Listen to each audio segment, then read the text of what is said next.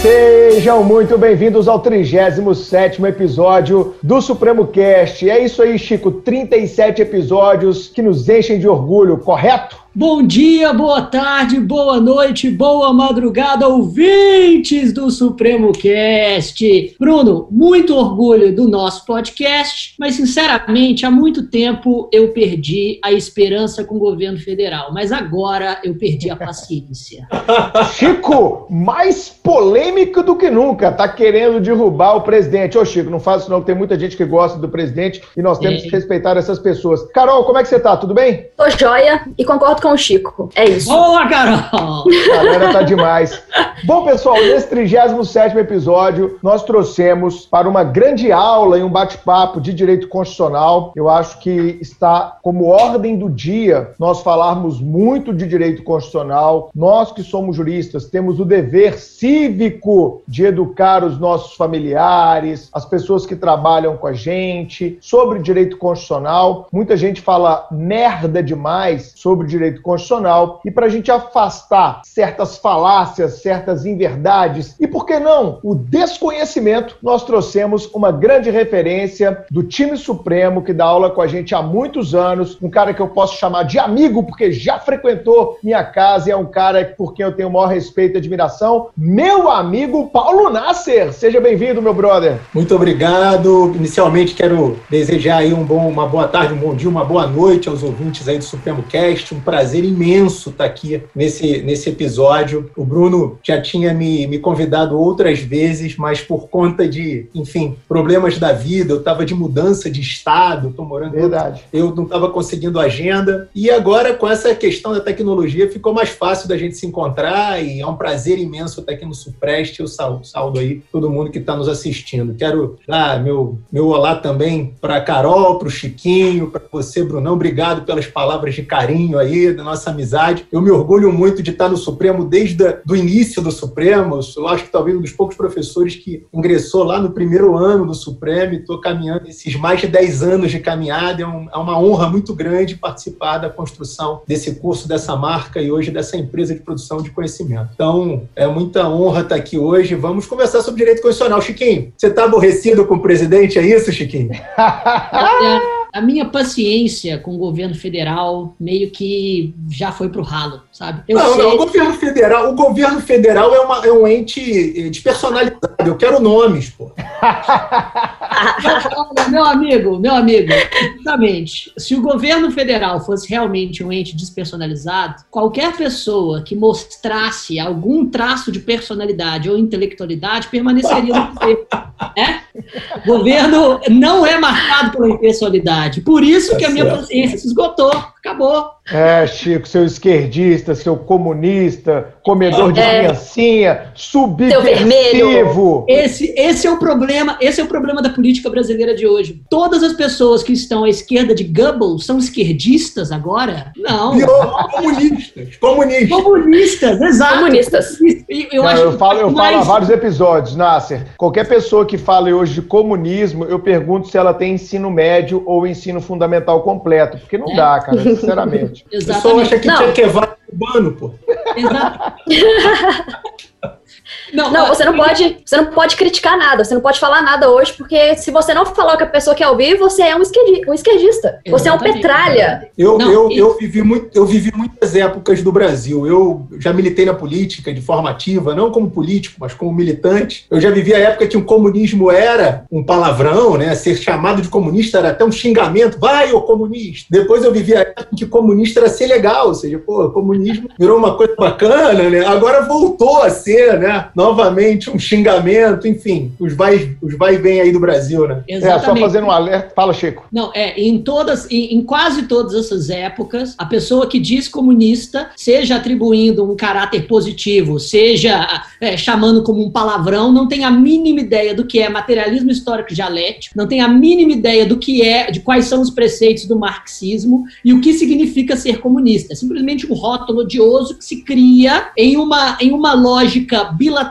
e falaciosa que virou o campo da política brasileira. É assim. Entendi, Chiquinho, seu comunista. Aqui, Vamos só fazer uma, uma, uma, um parênteses, né? Porque hoje a galera gosta de rotular demais. E com o YouTube, nosso, nosso Supremo Cast está no YouTube, vem muito comentário aqui embaixo, é Spotify, etc., em outras plataformas de podcast. É, o Supremo Cast tem um, um viés crítico desde o seu primeiro episódio e continuará tendo enquanto houver democracia. Aqui se critica direita, se critica esquerda, se, se critica centrão, ok? Aqui nós trazemos opiniões que, em grande parte, são jurídicas, mas querer, né, Nasser, simplesmente desconectar o direito da política, eu acho que é uma ideia retrógrada, uma ideia que, dentro de um processo histórico, não se confirma e uma ideia de um tipo um argumento de autoridade. Vez por outra, eu publico alguma coisa né, no, meu, no meu Instagram, até porque acho que tem o dever de fazer isso para incentivar o raciocínio, incentivar o debate. Não trato ninguém com ódio no Instagram, pelo contrário, é, trato todo mundo, até os haters, com muita educação, jogo luz nas ideias deles e me sinto bem de fazê-lo. Não me sinto minimamente agredido ou me sinto mal, mas eu acho que a gente precisa, Nasser, é,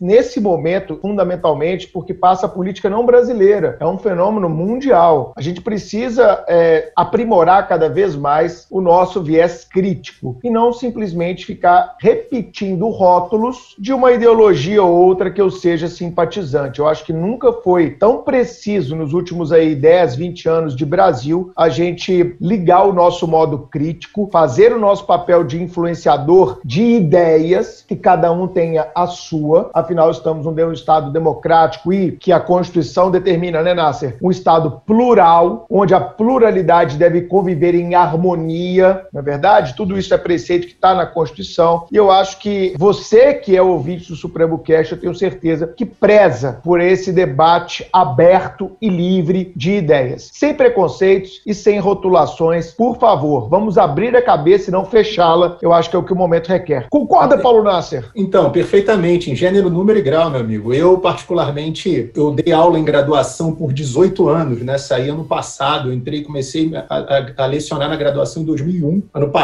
é que eu saí da graduação, ano que vem, em fevereiro agora, do ano que vem, eu faço 20 anos de graduação de, de, de, de, de como professor, né? E sempre participei muito da parte acadêmica da faculdade, até porque o mecanismo lá exige, né, que o professor esteja vinculado ao mecanismo, ao processo acadêmico. E todas, todas as resoluções do MEC, é indiscutivelmente todas falavam que um dos papéis do professor de direito era despertar o senso crítico do aluno. Então, essa coisa de você dar uma aula de direito sem despertar o senso crítico é, obviamente, é, é, é, é um, é um déficit civilizatório até, né? é um anacronismo. Perfeito. O papel do, do, do, ser pensante é criticar, e é assim desde sempre, desde Aristóteles. Né? Então, Perfeito. o nosso caminhar é um caminhar crítico. Agora, podem ter pessoas que concordam comigo ou não. O Nelson Jobim, ele, uma vez ex-ministro da, da, Justiça, do Fernando Henrique, depois ministro do Supremo, é, nem sou muito partidário das ideias dele, mas ele dá umas, deu umas palestras na minha história de vida que eu assisti e algumas coisas eu, eu achei muito pertinentes. Uma delas foi que ele falou que a, o grande desafio da democracia é buscar o consenso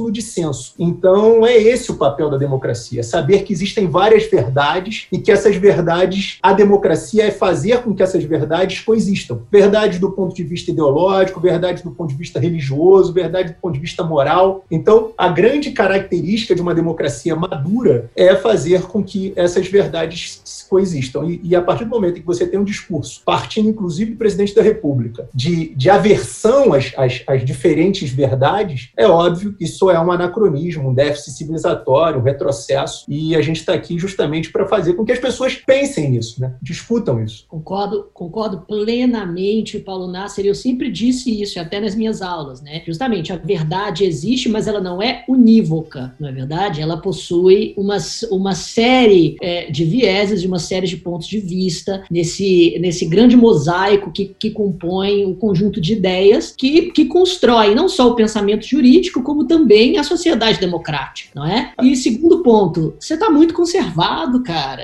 2000 Chamou de velho, hein? ô, ô, Chiquinho, é que eu Do comecei nada. Cedo, eu comecei a lecionar na graduação com 15 anos, foi isso.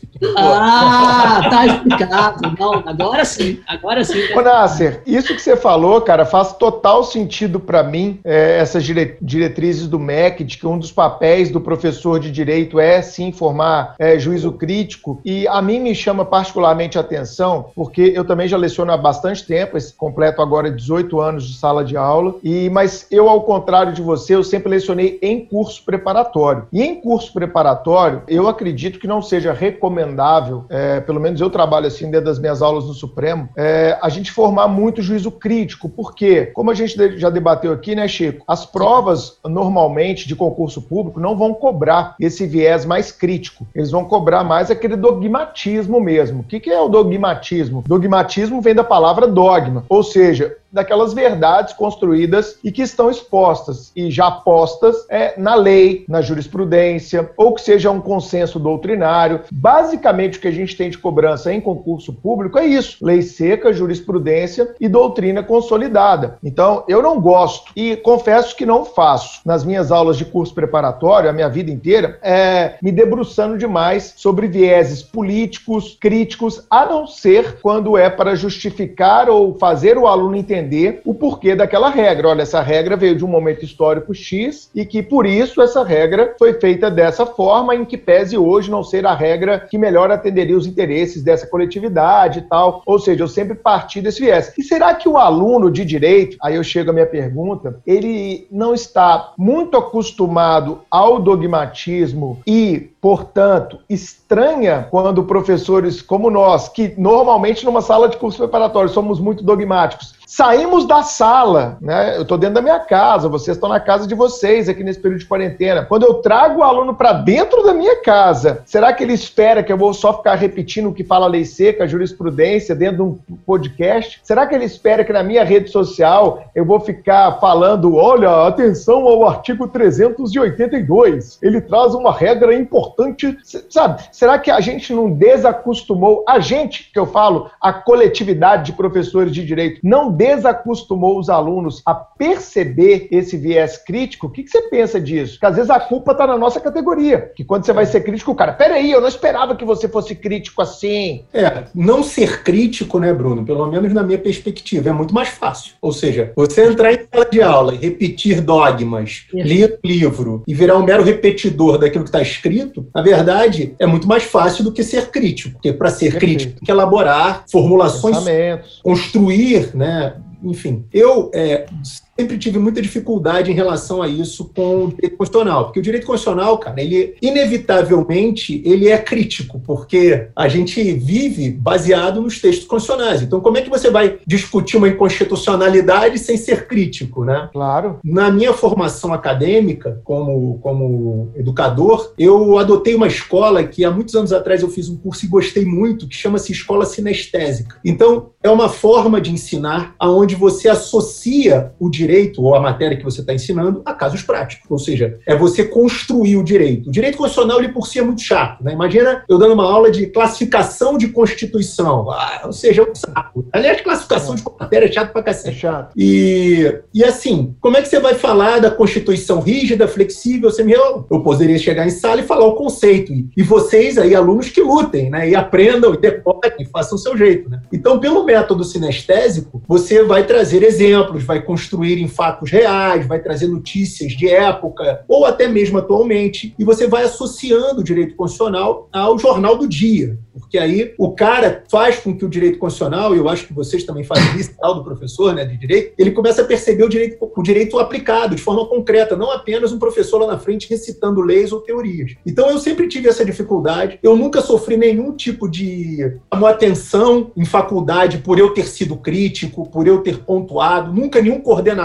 chegou para mim e falou: olha, não faça isso, não fale aquilo, tá pegando pesado, nunca. É óbvio que também você tem o um bom senso de manter uma razoabilidade no discurso, né? Não adianta você chegar ali e militar de bandeira. Tá no balde, né?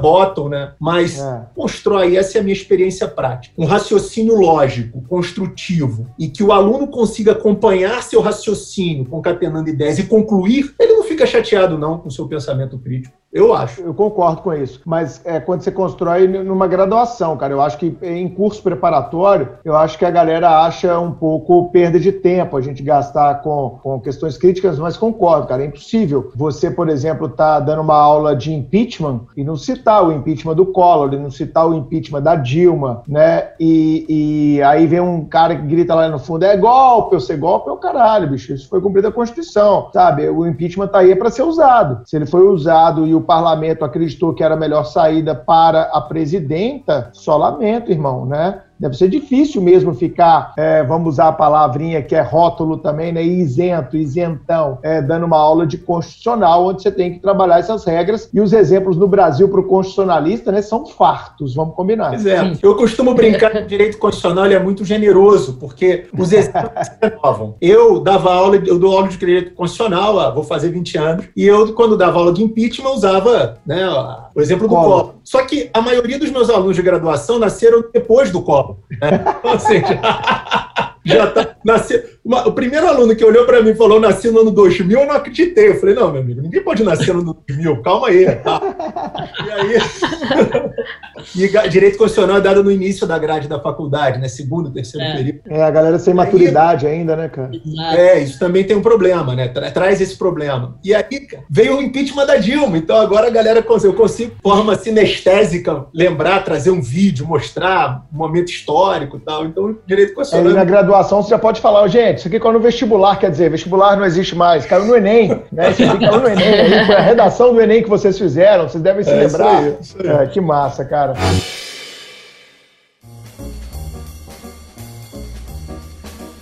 Bom, e a gente está num momento bem legal, né, Carol, para a gente debater alguns temas que a gente selecionou aí na nossa pauta. Dá uma é, é, é introdução aí para o nosso, pro nosso ouvinte. Qual vai ser a temática central do nosso episódio de hoje? Bom, a gente já está abordando os impactos da Covid-19 no direito e hoje não poderia ser diferente, né? E a gente vai tratar desses impactos no direito constitucional, mas especificamente com relação à autonomia dos estados e dos municípios para o enfrentamento enfrentamento da doença. A gente sabe que desde o início da crise, medidas de isolamento social, dentre outras, têm sido tomadas, mas apesar disso, os governos federal, municipais e estaduais têm tido algumas divergências com relação a essas medidas. E para tentar resolver isso, o Supremo decidiu recentemente que os estados e municípios têm essa autonomia. Então, para a gente esclarecer melhor esse assunto, para conversar sobre como está funcionando, como foi essa decisão, a gente trouxe o grande professor Paulo Nasser. E é sobre isso que a gente vai conversar hoje. Show de bola. Ô, Nasser, pegando um gancho que a Carol falou, eu acho muito importante, primeiro, ao invés de condenar o presidente ou condenar o governador A, B, C ou o prefeito X, Y, Z, eu acho que é muito importante a gente fazer uma introdução histórica é, na questão do federalismo. Né? O Brasil não é um Estado uh, unitário, o Brasil é um Estado federado e eu acho que isso é importante, porque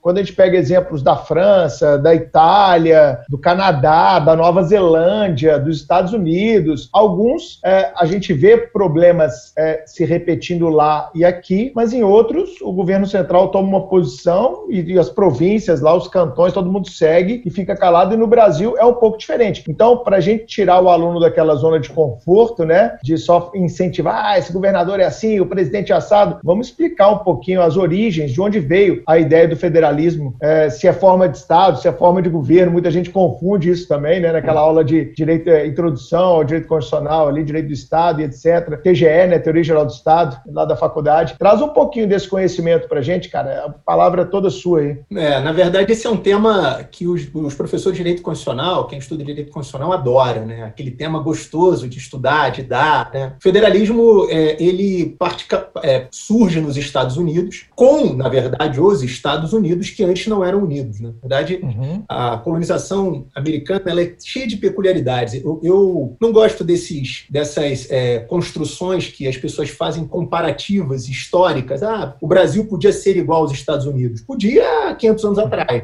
Né? Ou seja, na verdade, a formação cultural, histórica psicológica, moral, ela influencia muito no que hoje é o Brasil, os Estados Unidos. Então não dá para se dar um salto histórico, um salto moral e chegar àquilo que se gostaria de ser de forma dogmática. Você estava falando de dogmatismo no início da, da, da, da nossa fala e a nossa Constituição é uma Constituição dogmática. Então eu brinco que ela, ela é um lego. Então quando a gente vai montar a Constituição, a gente pega, ah, eu quero ser presidencialista como os americanos, federativo, eu quero ser é, é, republicano, não monárquico. Eu, então a gente foi montando o nosso Lego a partir uhum. da Constituinte que, que, que, que, gerou a Constituição de 88. Imaginem, em 92 tivemos um plebiscito para decidir se queríamos manter a, a, República ou voltar à monarquia, é. se queríamos parlamentaristas ou presidencialistas. Eu sempre comento isso. Imagina uma discussão dessa na, nos Estados Unidos. Impossível. Não, não é. parte na, na, na cabeça deles sair do presidencialismo, como não parte da Inglaterra acabar com o parlamentarismo. Lá a gente chama de. Lá eles possuem uma Constituição histórica, diferente da nossa, que é dogmática. E aí é óbvio que quando a gente monta esse quebra-cabeça para construir aí o nosso, o nosso modelo, a gente não leva em conta a formação cultural, religiosa, moral, e obviamente isso traz alguns percalços no, no desenvolvimento do Estado. O federalismo ele surge nos Estados Unidos por uma questão cultural. É, os Estados Unidos ele, ele, ele é forjado pelo, pelo, pelo povo inglês, na verdade, a, a, a colonização americana ela é, ela é, até curiosa de se estudar. Você tem lá franceses no início, né? Na verdade, Colombo descobre a América, ninguém dá muita bola para ela, porque uma atrativa contra as colônias do sul, da América do Sul, por exemplo. Lá tinha índio bravo que matava os outros, furacão, terremoto. Não era um lugar agradável, diferente do sul, do, do, da América do Sul, que os índios receberam os portugueses, né, com bandejas de fruta, pelo menos. Pinturas retratam isso, índias nuas, né, todas lá felizes, tal. Então, na verdade, a América foi descoberta e ninguém nunca deu muita bola para ela. E aí houve uma, uma miscigenação nessa composição de, de colonização, franceses, ingleses, espanhóis, tivemos holandeses, até suecos, com, com, nesse período inicial, é, a, a, colonizando a América. Só que num dado momento histórico, houve uma migração em massa da, do, da Inglaterra para a América, e ela se deu justamente num período é, conturbado da Inglaterra, que foi o fim do reinado do Henrique VIII e o início do reinado de seus filhos. Henrique VIII foi um rei muito controverso, ele aproveitando o momento histórico, já que o luteranismo tinha firmado a reforma protestante na Europa e a, e a, e a possibilidade de se romper com a igreja de Roma, né? ele aproveitando esse movimento rompe com a, com a, com a, com a igreja e cria o anglicanismo sob o fundamento de que ele queria, queria se separar da Catarina de Aragão, a mulher que ele era casado lá, para se casar com a Ana Bolena, uma plebeia, dessas muitas histórias dos reis ingleses e plebeias. Parece que as plebeias têm um borogodó que a empresa não tem, né? Os reis ingleses gostam do borogodó das plebeias, né? Então, ele se separa da Catarina, Catarina católica, né? Reino de Aragão, católica, e rompe com a igreja católica sobre o fundamento de que seria, queria se casar com a Ana Bolena, que Deus uniu, o homem não separa, aquele papo da igreja católica, e aí se casa com a Ana Bolena, tem um filho, uma filha com a Ana Bolena, Elizabeth, depois tem se, se, se, é, é, é, mata a, Ana Bolena é, decapitada, né, manda cortar a cabeça da Ana Bolena e se casa novamente, tem uma, uma, uma e, um, e tem um filho, né, na verdade. Não, minto, tem um, tem um casamento que ele não tem filho, o quarto casamento ele tem um filho, o Eduardo. Quando ele está no final do governo dele, e, e, vejam, na verdade, essa separação da igreja, ela trouxe uma série de consequências, né? A gente, a gente de vez em quando a gente resume a história em dois, três fatos, só que é, é, é aquela história, o avião cai, não é porque houve uma falha, houve dezenas claro. de falhas ao mesmo tempo. E assim é feita né? Então, quando ele rompe com a igreja, ele também confisca as terras da igreja, ele faz o cercamento de campos, que gerou um êxodo muito grande da, da população do campo para Londres, para as grandes cidades. É, a Inglaterra começa o processo de revolução industrial dela, marcado, e aí tudo isso gerou um processo de, de migração. Mas a gota d'água foi quando Henrique VIII morre, entra o Eduardo, que é o filho, que era o último filho, mas que ele deixou escrito que seria ele, uhum. rei da Inglaterra, só que ele morre muito cedo cedo, ele governa cinco ou sete anos e morre. E aí, quem deveria assumir o trono seria Elizabeth, só que a Maria consegue assumir, a filha da Maria, a Maria I. E ela era católica, forjada lá pelo catolicismo da mãe. E ela reata com a Igreja Católica e começa uma perseguição, meu amigo, que foi sangrenta na Inglaterra contra os protestantes. Matar muita gente, tanto que ela ficou conhecida como Blood Mary, né? Mary, é. E, justamente por conta desse processo. E nesse momento houve uma migração em massa de protestantes, de anglicanos protestantes, para a América. Daí a formação, hoje, eu estava até olhando antes do podcast começar, é, segundo a última pesquisa, 54% da população americana é protestante, então ainda é a religião dominante lá. Uhum. Isso que nasce século XVIII, 1700 e qualquer coisa, assim? É isso, é. Na verdade, o, o rei, é, não, 1600, 1700, 1500 para 1600, século XVI, cara. É, final do século, exato, final do século XVI. É, é final do século XVI,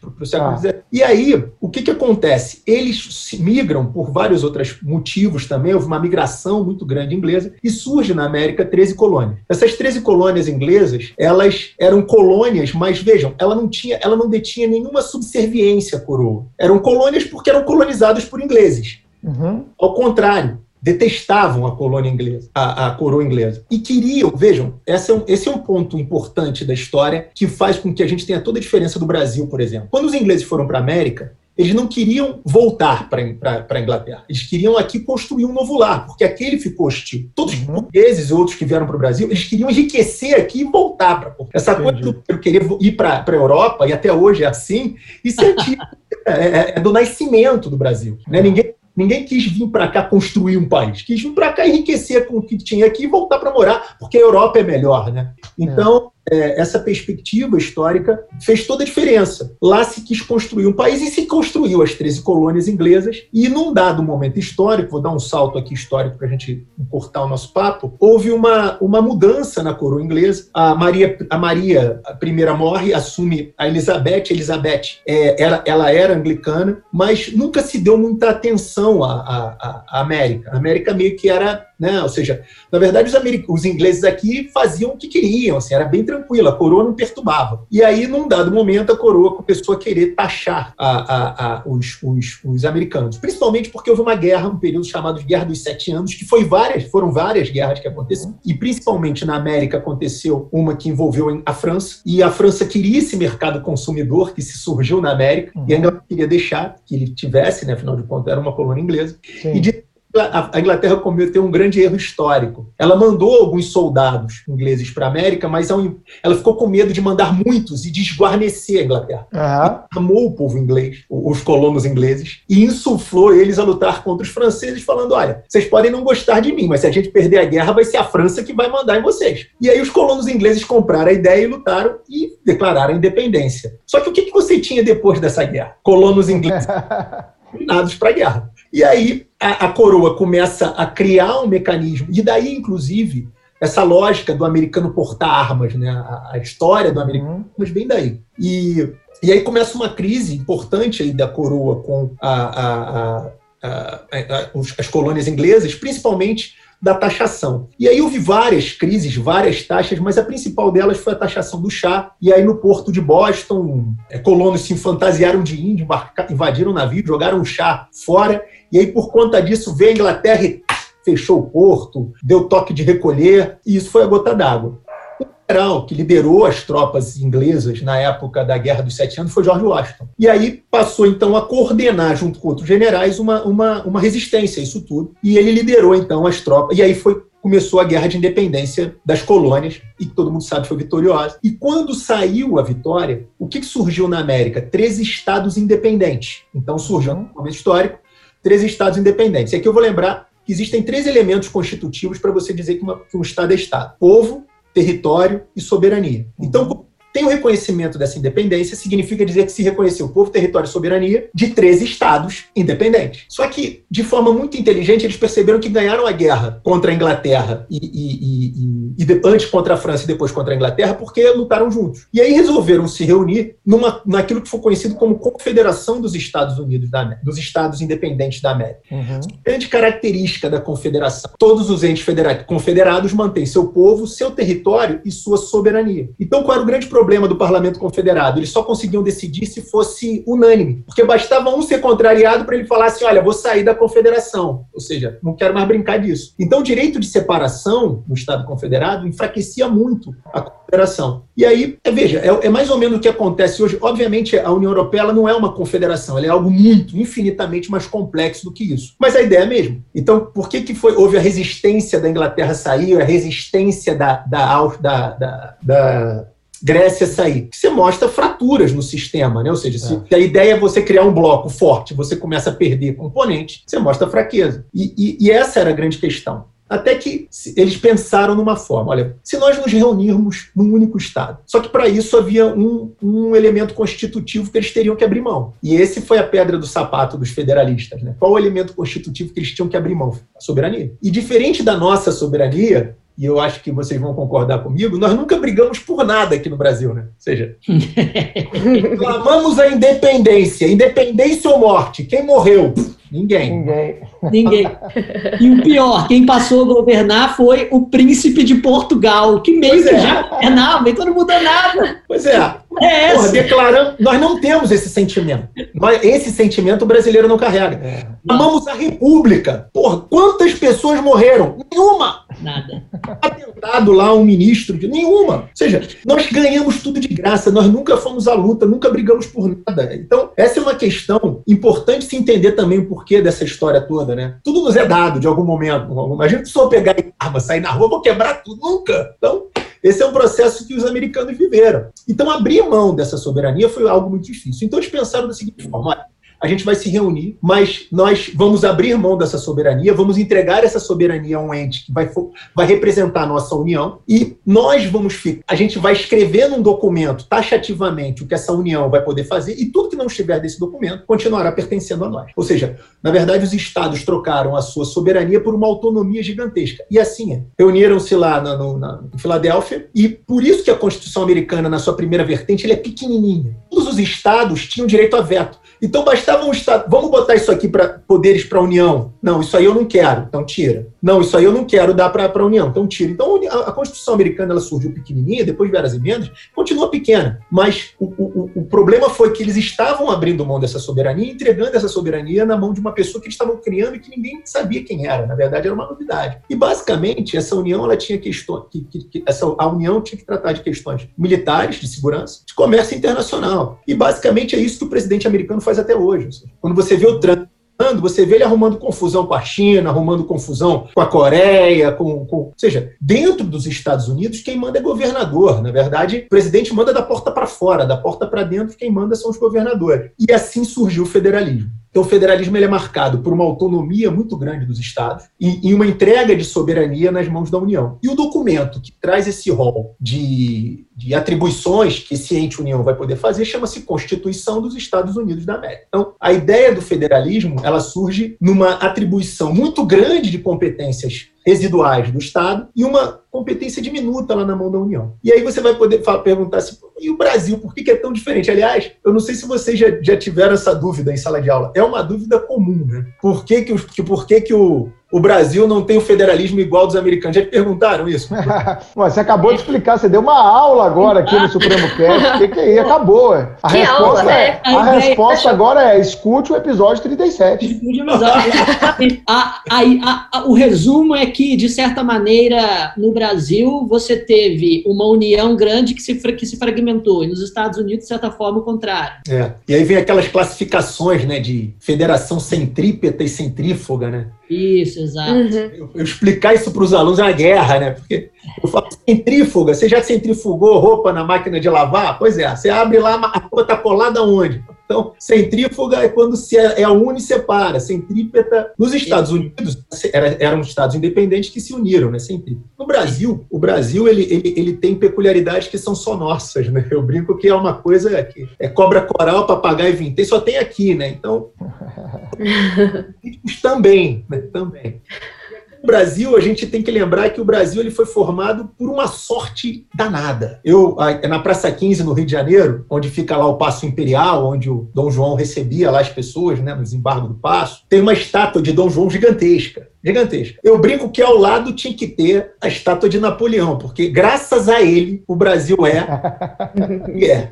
Se você pensar na América do Sul e olhar para a América Espanhola, ela é dividida em um monte de caquinho de país, né? É. Argentina, Paraguai, Uruguai. Por que, que a América Espanhola se fragmentou toda e a América Portuguesa ficou do tamanho que é o Brasil, depois até anexou o Acre, enfim? Basicamente porque a gente criou uma identidade nacional com a vinda de Dom João para cá. Bom, Napoleão começa lá a implementar as, as, as políticas Expansão, né? de república. É. Ele queria acabar com as monarquias absolutistas na Europa para fazer com que as ideias da França. E ele começa a derrubar as, as monarquias e anexar os países à França. Né? Também tinha essa parte da anexação.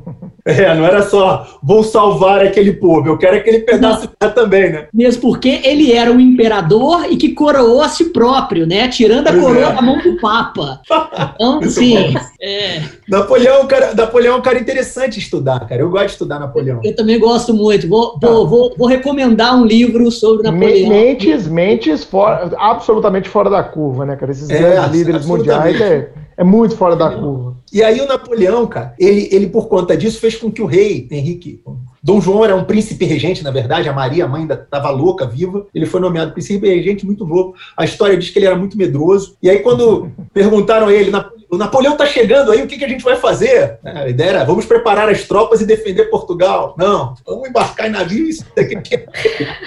Mas a grande verdade é que hoje existe uma releitura disso tudo, né? um revisionismo histórico muito grande. Na verdade, eu estava... Mas dia... peraí, peraí. Esse é o revisionismo histórico de fatos que ocorreram e que nos foram narrados de forma diferente. Perfeito, não é isso. revisionismo histórico que acha que não existiu um fato não, próximo, não. como uma tal de ditadura, não, né? é, pois é. Outro dia me falaram isso, né? Professor, não sei por que você é contra a ditadura, foi tão bom, né? É.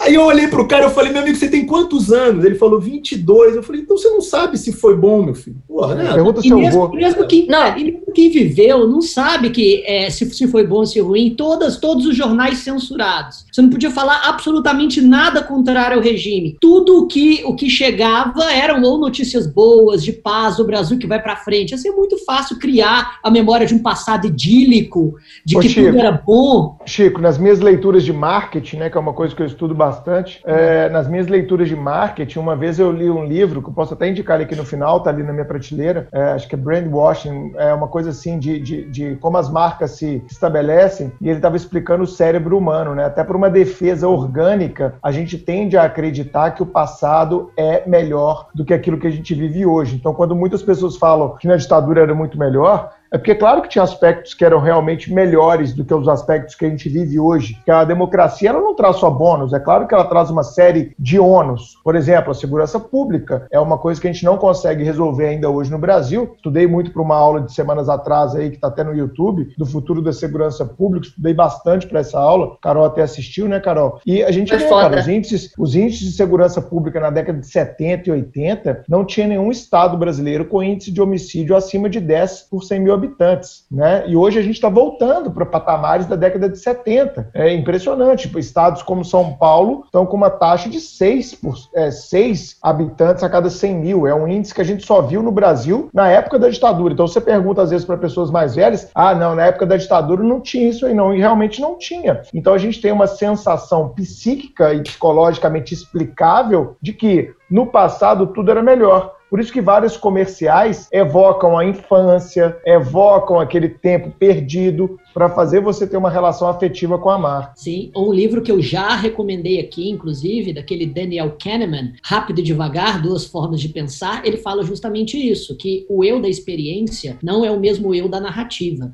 São duas consciências separadas e que se satisfazem com coisas diferentes. O eu da narrativa, ele recorta todas as suas memórias para criar não só uma, uma narrativa que, que tenha sentido, mas como também que atribua um certo valor para suas escolhas passadas e para aquilo que você viveu. Então é, é, completamente normal você ter uma, uma memória idílica e fantasiosa daquilo que você viveu anteriormente. Isso era, é claro, agravado pelo fato de que era, imposs era impossível noticiar coisas ruins à época, porque Sim. todo jornal era, era censurado, E, uhum. e, era obrigado exatamente a passar uma boa imagem do, do Estado. E com relação à segurança segurança pública, eu nem sei se eu, se eu atribuiria uma segurança pública mais estável à própria ditadura ou, ou autoritarismo do Estado. Isso porque no Brasil nós tivemos um êxodo rural muito tardio, que, que ocorreu justamente nas, na época da na, na década de, de, de 70 e 80, um período de, de industrialização muito posterior ao dos, ao dos países centrais.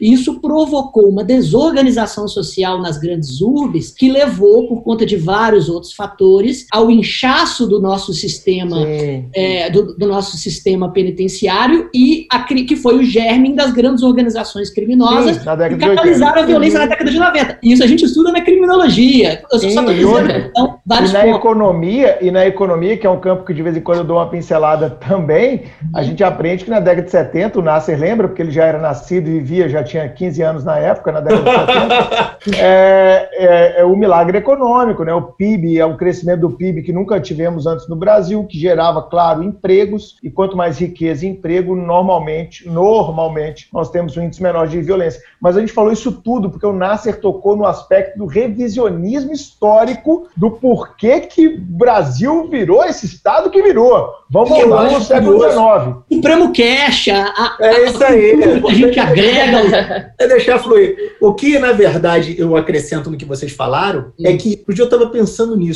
a mentira é muito sedutora. Sim. A mentira é simplista, a mentira é direta. Quando eu tenho que contar uma verdade, eu tenho que explicar a verdade. A verdade me dá trabalho. Uhum. Eu tenho que falar que a verdade é isso, a verdade é aquilo, a verdade é aquilo construída. A mentira é, olha só, não houve golpe. Pronto, olha só que beleza. Quando eu vou falar de que houve golpe, eu tenho que falar da ditadura, eu tenho que falar do, do sistema político. A mentira é muito mais sedutora, muito mais sedutora. É, e eu tenho, eu, tenho, eu tenho até feito algumas palestras sobre isso, Nasser. A mentira traz a questão do viés de confirmação, né? Viés de confirmação é o que eu quero acreditar, não é aquilo que efetivamente uhum. existiu ou deixou de existir. Então é a era da pós-verdade que a gente já está falando em episódios é. anteriores aí. Mas vamos voltar lá, cara. Eu estava super interessado na aula de história que você estava tendo, aí um tal de Bruno atrapalhou tudo que você estava falando. É, não, eu estava falando bacana, do revisionismo tá histórico, né? Você estava falando lá da questão do Napoleão, eu, do Dom João vindo para o Brasil lá em 1808 aula. e etc. Então, eu estava assistindo uma aula de um português, já me lembro o nome dele, professor de história lá da Faculdade de Coimbra, e ele estava contando, dentro dessa perspectiva revisionista de fatos, que ele falando o seguinte: olha, havia, e ele trouxe um documento, um, uma, uma ideia de Dom João. Eu não sei se é verdade ou não, mas a tese é muito boa. Vamos lá. Havia uma, uma, uma ideia de Dom João trazer já a corte para o Brasil antes de Napoleão. E por quê? Porque se você botar a sede ali no Rio de Janeiro, onde foi, ele está mais ou menos equidistante de todas as colônias dele, de Portugal. Ele está ele tá no meio do Brasil, que era uhum. o Portugal, então das duas pontas do Brasil, está perto da África, então ele trazia a corte, já havia um interesse nesse sentido de, de, de construção de domínio. E uma outra coisa que ele traz que eu acho muito interessante, que não foi uma fuga da família real, foi uma fuga do sistema de Estado, ou seja, não se trouxe a família real para cá, trouxe todo o sistema administrativo encaixotado, pegou todas as bibliotecas, os documentos, as pessoas e trouxeram para cá. Foi uma coisa que nunca se teve no mundo. Até hoje, nunca mais se teve isso. Uma mudança de dessa forma, né? de capital de Estado. E aí, quando a colônia, ela sempre foi uma preocupação para os colonizadores. E qual era a grande preocupação? Não deixar ela se desenvolver, porque é. ela começa a ter vida própria, a tendência é que ela queira se separar. Sim. Então, as leis, elas sempre foram muito restritivas. Não podia comércio, isso, não podia aquilo, não podia aquilo outro. Então, quem estava aqui na colônia acabava é, é, fazendo isso de forma, obviamente, ilícita, mas era tudo muito fiscalizado. É. O João veio para cá em 1808, fugindo lá de Napoleão, ou trazendo estrategicamente a capital. Adotem a tese que queiram. O fato é que Dom João precisa, chegou aqui, aqui era pobre, era fedorento. Imagina o Rio de Janeiro. Eu, eu leio livros de época e, e assim, é, é, é fedia, xixia, cocô. Veja, a primeira lei que Dom João instituiu no Brasil foi uma lei de postura, né? que não podia jogar xixi e cocô pela janela. Né? Ou seja, podia, tem que gritar antes, né? É a lei do lá vai merda, né? Ou seja, gente que estava passando ali pelo centro do Rio, nobre como um banho de pinico, e aí a primeira lei de postura foi que quando fosse arremessar tinha que gritar, lá vai merda, para avisar quem está passando. Então era nesse estado de coisas que se vivia. Isso explica muito o Brasil, Paulo Nath. É. é isso que eu ia falar. O governo governo tá precisando avisar quando vem merda, né? apesar, de que, apesar de que vem toda hora, né, gente? Já fiquem preparados aí. Já fiquem preparados. É, a gente já tá acostumado, a gente já tá acostumado. Já, tá acostumado. E aí, a questão é que Dom João queria transformar o Rio de Janeiro minimamente num lugar habitável, né? E aí ele aproximar das oligarquias que dominavam no Brasil. Aliás, eu li um livro muito legal é, que fala, do, fala sobre o capital e ele traz uma diferença também que é fundamental para a gente entender muita coisa. Quando a América do Norte foi construída, o governo inglês dava porções de terras pequenas para agricultores. Aqui no Brasil, dá, o, o, Portugal deu latifúndios. Ou seja, o processo de concentração de terra e riqueza ela é. começa na essência. E da improdutividade, né? E da improdutividade dessas terras. Uhum. Claro, porque você tinha muita, né? Então não precisava dar produção para aquilo. Então, assim, é. isso foi um dado importante para a gente entender também alguns fenômenos. E aí Dom João abre os portos do Brasil, né? Que foi um primeiro ato importante, em 1808, para o livre comércio. E principalmente e aí um fato importante, em 1815, com a guerra da, é, é, com, a, com, a, queda de Napoleão, Napoleão cai, né, em Waterloo em 1815, o Brasil é alçada à condição de Reino Unido a Portugal. E o que, que era ser Reino Unido? Isso também explica muita coisa. É fazer com que o, todo o sistema jurídico, político português valesse no Brasil como se Portugal fosse. Ou seja, o Brasil passou a tensão jurídica do território português. Então, do ponto de vista político e jurídico, você começa o Brasil aí, ou seja, da onde nossas instituições jurídicas começaram a existir como instituição ju jurídica, a partir do, da, da, do, quando o Brasil foi alçado à condição de Reino Unido. E aí toda a nossa forja, e é isso que eu quero mostrar para vocês, ela é uma forja europeia. Nós fomos colonizados por europeus, nosso direito foi europeu. E aí Napoleão cai em 1815, mas Dom João não volta, não. Eu li um livro que fala que Dom João é, relata que os foram os melhores anos da vida dele, foram os anos que ele morou no Brasil, né? E aí Napoleão volta e Dom João volta para Portugal. Napoleão cai em 1815. E aí os países começam a se reorganizar, assim, se reter de volta o território perdido. E Dom João queria voltar para Portugal. Aí tem uma revolução chamada Revolução do Porto, em 1820, que queriam declarar Assembleia, a, parlamento, é, o parlamentarismo, a Constituinte né? Ou seja, o parlamentarismo monárquico, né? E aí Dom João fala, opa, aí pega o barco e vai embora, volta para Portugal. E qual era o grande medo da, da oligarquia brasileira? Que o Brasil sofresse o seu primeiro downgrade histórico, né? fosse rebaixada à condição de colônia. De novo. E aí houve uma grita muito grande e no famoso lá 22 de, de, de novembro lá de 1821, se não me engano, a data 22 foi 1821, Dom Pedro então vai para a varanda lá do Paço Imperial e fala que se é para o bem geral da nação, diga ao povo que fica. Deixa Dom, João, Dom Pedro aqui, ele não consegue manter Dom, o, o, Dom João, ele faz o downgrade mesmo, o Brasil volta a ser colônia, e aí por movimentos políticos da época, Dom Pedro então é impulsionado a declarar a independência. Tem até uma história, eu nunca consegui confirmar essa história, eu já pesquisei várias histórias, várias vezes a fonte disso, que quando Dom João fala com Dom Pedro sobre, as, sobre os movimentos políticos que está tendo no Brasil, Dom João fala para Dom Pedro o seguinte: se tem que perder o Brasil para alguém, que seja para você, meu filho. Né? Então, já se tinha aqui a ideia de que Dom João podia, Portugal podia perder, mas nada mais era do que uma, né, uma extensão territorial de Portugal. Perdi em casa, né? É, tá tudo em casa. Na verdade, eu não, eu não perdi, eu fiz um testamento. É. Só que aí houve uma questão política importante. Para Dom Pedro ter legitimidade, ele precisava construir um modelo jurídico diferente do português, porque senão iam achar que ele era o vassalo de Portugal. E aí, Dom, Dom, é, é Dom, Dom Pedro, a, a, declaração de independência foi 7 de setembro de 1822. Sim. E aí, então, não somos mais Portugal a partir de então. O Brasil nasce aí, né? Temos que ter uma Constituição temos que ter um, ordenamento jurídico. E aí Dom Pedro, então, convoca uma Assembleia Constituinte que gerou a Constituição de 1824. Só que também foi otorgada essa Constituição. Quando chegou aos ouvidos dele, que ele teria o poder dele limitado, ele falou, olha, mas que papo é esse de limitar meu poder? Aí falaram, olha, a Constituição serve para isso tal. Exato. Vai ser diferente, pô. E aí, influenciado fortemente por um, um político chamado Benjamin Constant, ele cria. Mas, mas, ele, ele falou, ele falou aquela frase também. Eu sou a Constituição ou não? Ele não falou essa frase. Mas ele era. Ele era a Constituição. Depois o polêmico sou eu, né? Eu não sei se ele falou, mas se você ler a Constituição de 1824, ele era. Entendi. O que aconteceu? Ele trouxe toda a história todo o instituto francês para o Brasil. Aí o Brasil se afrancesou. A Constituição de 1824 ela é francesa. Nós tínhamos o Conselho de Estado ao modelo francês, nós tínhamos o Legislativo, nós tínhamos o Executivo, só que tínhamos uma figura, obviamente, nossa, né? igual papagaio e cobra coral. Só teve aqui o poder, o poderador. Então, na verdade, o Brasil era um império fantasiado com constitucionalismo né, às avessas, porque a hora que Dom Pedro queria revogar uma lei ou falar que aquela lei era inconstitucional, ele falava. A hora que Dom Pedro queria mudar uma decisão judicial, ele mudava. Na hora que ele queria resolver uma mudar uma decisão do Conselho de Estado, ele mudava. Mas o que é fantástico aí é que, e aí a gente vai chegar no federalismo, é que toda a construção jurídico-política brasileira, ela foi europeia. Portuguesa, depois francesa. E, fala. E de, e de estados unitários, eu estou enganado. A construção é, toda é de estado unitário. unitário. Ah. Éramos, éramos, uma monarquia, né? O que, na Sim. verdade, aqui sempre tivemos foi províncias, né? Sim. Como de resto é a Europa, né, Nasser? Me corrija aí, mas a, a maioria da Europa até hoje são estados unitários, não? É, o federalismo, Bruno, ele está ligado à extensão territorial, né? Ou seja, ah. o federalismo é um processo de descentralização de poder. Países pequenos do tamanho de Portugal e Espanha não fazem sentido ter federalismo. É. Né? Uruguai, né? Até hoje. É, Uruguai não faz sentido. É. Você vai ver os estados federais, o único estado federal, salvo engano. Ah, não, tem a Suíça também, que a Suíça também foi uma questão política só. Uhum. Tem a Argentina também, né? Não? Isso. É. Mas é a Alemanha, você já vai ver Estados Unidos, Canadá, são os federais, são estados que têm. Estados, estados, Argentina também é federalismo, não? É.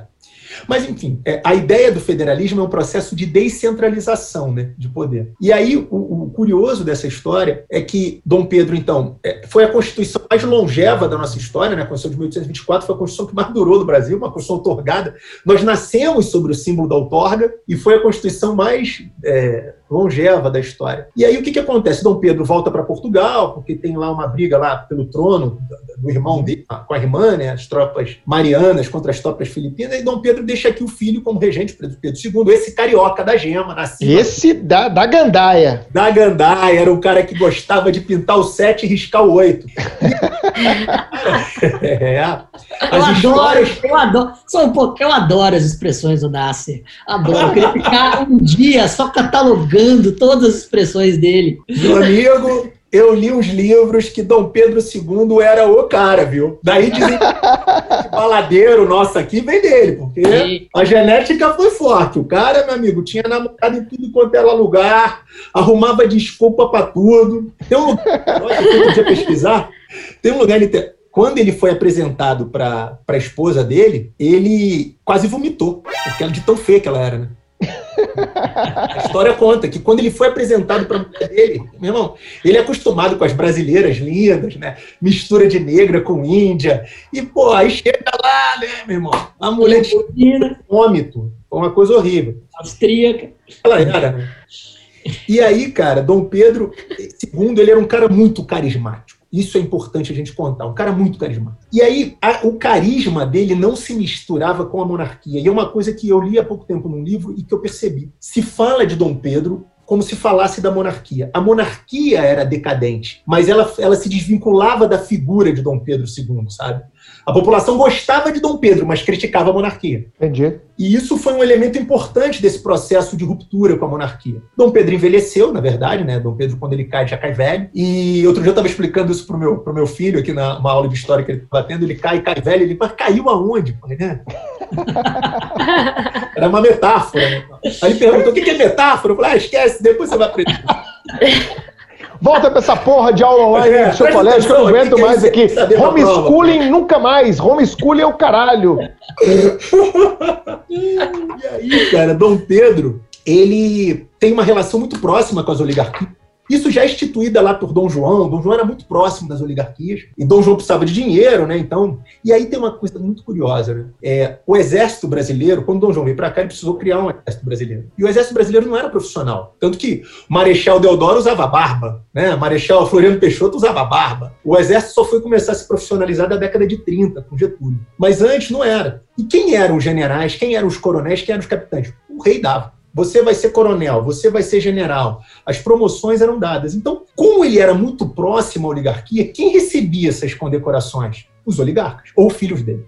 Então, é, outro dia é, eu, eu, eu, li um livro da Maria Del Fiore que ela fala o seguinte: isso mostra por que, o exército brasileiro tem, tinha uma fidelidade canina, coroa. Canina. Porque era muito próximo, ou seja, era brigar comigo, sabe? Era mexer com o rei era mexer comigo. E isso faz com que o Brasil tenha as fronteiras que tem. Nós sufocamos todas as insurreições separatistas do Brasil por conta dessa fidelidade canina que se tinha o imperador. E o imperador era um cara carismático. Então, Confidência Mineira, Balaiada, Cabanagem, ou seja, Revolta dos Alfaiates, todas sufocadas de forma agressiva, massacrante, porque era, era para. E aí a prova de que o Brasil tem o tamanho que tem, ou seja, a ideia é essa. Só que essa relação com o exército, ela se aproxima e acaba sendo o pior vilão da história. A Guerra do Paraguai ela é muito importante nesse, nesse cenário. Criou heróis, né? O Duque de Caxias, por exemplo, Caxias. várias pessoas heróis da Guerra do Paraguai. Foi uma guerra muito sangrenta, dura, violenta, uma coisa horrorosa. Foi a guerra mais dura da, da América do Sul, né, cara? É, uma coisa horrível. Eu, eu outro dia estava estudando Guerra do Paraguai com meus filhos, realmente é uma coisa impressionante. E, e era uma... O Brasil acabou com o Paraguai. O Paraguai era o país mais próspero da América do Sul.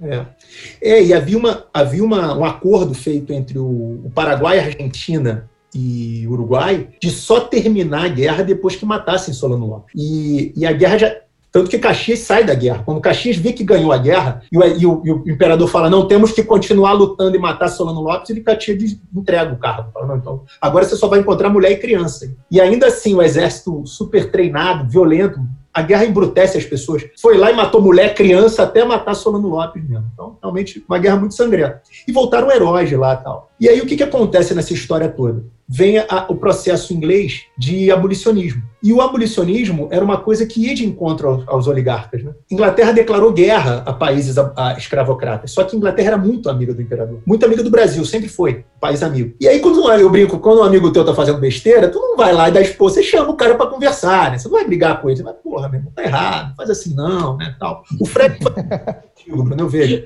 Não faz isso não, né? Tal. Não vai lá e dá o tapa na mesa. Ele, ah, rapaz, assim, pensa duas vezes, conversa. Era isso que aconteceu. Vestiu a carapuça, né, Bruno? Fala não, aí. Não, fiquei quieto, fiquei quieto, fiquei quieto. Respeito o convidado. Eu vou respeitar. Quem tá ouvindo o, o podcast não viu a cara que ele fez. Pô. O cara denunciou.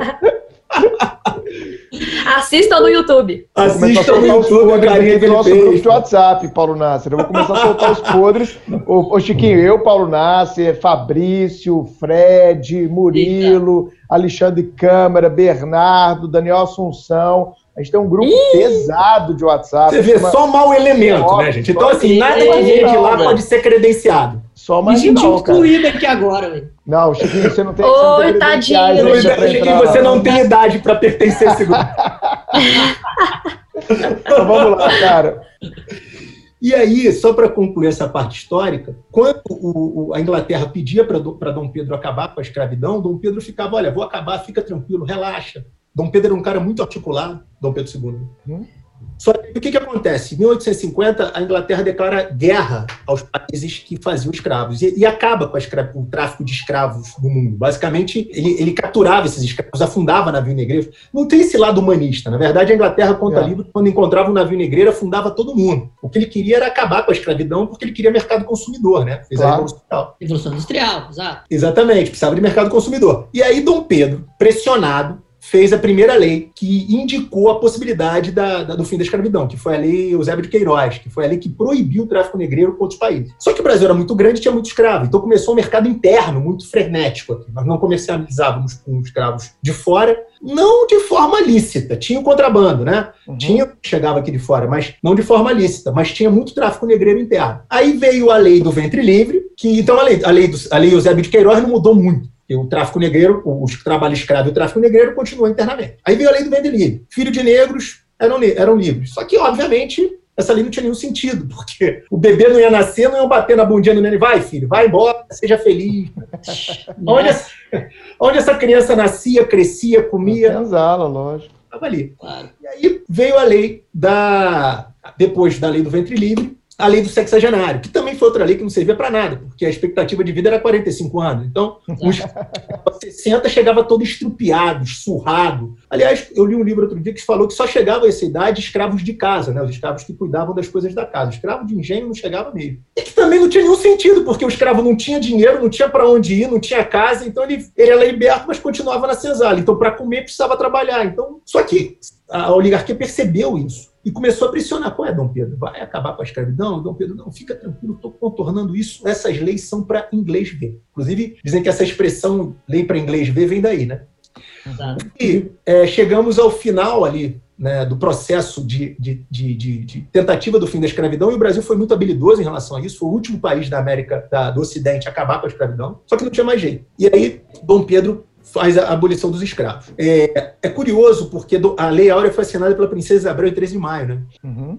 E eu fiquei pensando, né, durante muito tempo na minha vida, por que 13 de maio? Porque, afinal de contas, por que que não foi Dom Pedro que assinou isso? A minha primeira leitura foi que ele tinha medo do exército, porque acabar com a oligarquia era dar um soco na barriga do exército, que era, era o braço armado da oligarquia. E apareceu o exército lá e cortar a cabeça dele. Daí ele, Uhum. própria, disse que estava passando mal e pediu para a filha assinar a lei. Assina aí, filhinho. Tem um pai desse precisa de inimigo, né? Só que não. Eu descobri que 13 de maio é a data de nascimento de Dom João. Então, todas as leis importantes do Império são em 13 de maio. A Polícia Militar do Rio de Janeiro foi fundada em 13 de maio. Então, por Dom João. Então, assim, todas as leis importantes do Império eram 13 de maio. E aí, Dom Pedro não estava aqui porque estava doente, e quem estava como regente era a princesa e ela assinou a lei Áurea. 13 de maio. Essa parte é interessante porque Dom Pedro volta, há uma quebra muito grande, porque havia uma revolta muito grande. Assim, os, os escravos, eh, os donos de escravos se dividiam em dois, dividiam em dois grupos: os, os, os cafeicultores do Rio, do Vale do Paraíba, e os cafeicultores de São Paulo, muito ricos. Quando os cafeicultores prósperos de São Paulo perceberam que o escra- o escravo estava em declínio, eles viraram abolicionistas. Eles queriam o fim da escravidão. Não sabiam se iam trazer mão de obra externa, se iam assalariar os escravos. Mas os, os, os do Rio, que não eram tão prósperos, eram contra, porque falavam, Pô, mas e aí? Eu vou perder todo esse dinheiro que eu investi, né? Escravo era um patrimônio, eu quero a indenização se isso acontecer tal. Então, Pedro acabou com a escravidão, não indenizou ninguém. E, obviamente, isso tudo vem com uma- um processo de decadência da monarquia. É curioso porque eu estava relendo, antes da aula, da- desse bate-papo de hoje, um, um- trecho de um livro, e aí o- o- um, um dos motivos do golpe que o Marechal Deodoro declarou foi porque o Marechal Deodoro era amigo de Dom Pedro, era monarquista, né? Só que é, ele tinha uma rixa com outro cara lá, que eu não vou me lembrar o nome, outro general que também lutou lá na, na, na Guerra do Paraguai, por causa de uma mulher. Então a mulher preferiu o cara e não, não o Marechal Deodoro. tal. Então o Marechal Deodoro era corno, era isso que você está querendo dizer? Não, não era corno. Eles, os Ah, dois tá. flertavam com ela. Estavam. E aí eles, disputa, ela foi uma escolheu honesta outro. e legítima, entendi. É, é, foi um flerte legítimo. E aí, até porque nessa época não tinha isso, pô, calma. E, e aí, cara, eles sol- soltaram uma fake news. Pô, Então, é daí que vem tudo! Desde Tá sempre. Vendo? A culpa é deles. A fake news era que Dom Pedro ia destituir o, o, o Barão de Rio Preto como primeiro-ministro, que era o figura lá, o chefe do gabinete lá. Aham. Botar alguém no lugar. E o alguém era o ex-adverso de Dom, do Marechal Deodoro. Então, Aí não. Aí não. É, aí pois é. não. É, pois é. E, e, assim, surgiu uma fake news que correu na cidade do Rio de Janeiro, assim, todo mundo ficou sabendo que era o cara, só que a princípio não era, né? Fato é que Marechal Deodoro, então, ele, ele, ele a- apoiado por outros militares, ele, ele tinha que ter o exército do lado dele, afinal de contas, né, era um golpe de Estado, e, e ele tenta, então, ele, ele, ele, como uma pessoa muito referência da Guerra do Paraguai, um herói de guerra, era ele. Tanto que ele estava muito doente, eles colocam, colocam ele em cima de um cavalo, manso, porque o cavalo não podia nem se movimentar, que ele ia cair. Chega lá na frente do quartel, que fica onde é hoje o Ministério da Guerra ali, né? Comando Militar do Leste era ali e falou: olha, está declarado o fim da monarquia, somos uma república. E volta para casa, foi isso. Ou seja, não teve um tiro. Aliás, o tiro que teve foi de comemoração.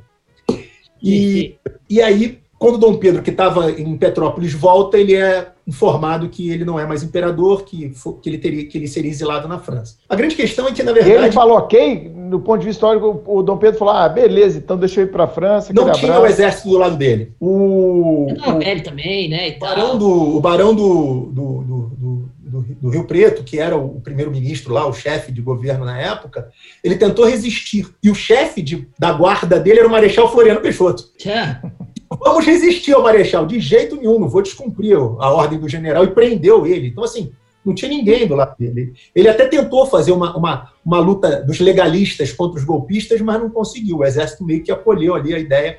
A pro- Veja, aí também tem, tem questões religiosas envolvidas. Dom Pedro tinha muito problema com o padre, porque ele era, ele tinha uma vinculação com os maçons, né? Não Dom Pedro II não era maçom, dizem, mas eles é, o Papa mandou romper com a maçonaria, e Dom Pedro não fez isso, e, o- e os padres que faziam isso ele prendia, então ele não seguia as bula- bulas papais, então tinha É, uma. nunca é um fato isolado, né, ô, Nas? Todo processo histórico é um conjunto de fatos, né, cara? Pois é. Uhum. A economia não ia bem, enfim, a economia não ia bem com o fim do- da, da- da escravidão, enfim, tu- tu- tudo é um complexo de fatos, e aí Dom Pedro cai. Tanto que é muito próximo essas datas, né?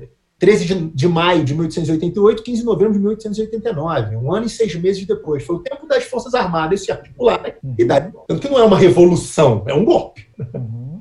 E quando a gente faz esse golpe, o que se queria era romper totalmente com a ideia de monarquia. E aí, qual era, qual era o modelo de Estado brasileiro? Parlamentarista, monárquico, unitário. Qual é o contrário de parlamentarismo? Presidencialismo. Qual é o contrário de Estado unitário? Estado federativo. Qual é o, qual é o contrário de Estado monárquico? República. Qual era a única república federativa presidencialista do mundo? Estados Unidos. Eis que, de forma muito criativa, criamos os Estados Unidos do Brasil. Unidos do Brasil.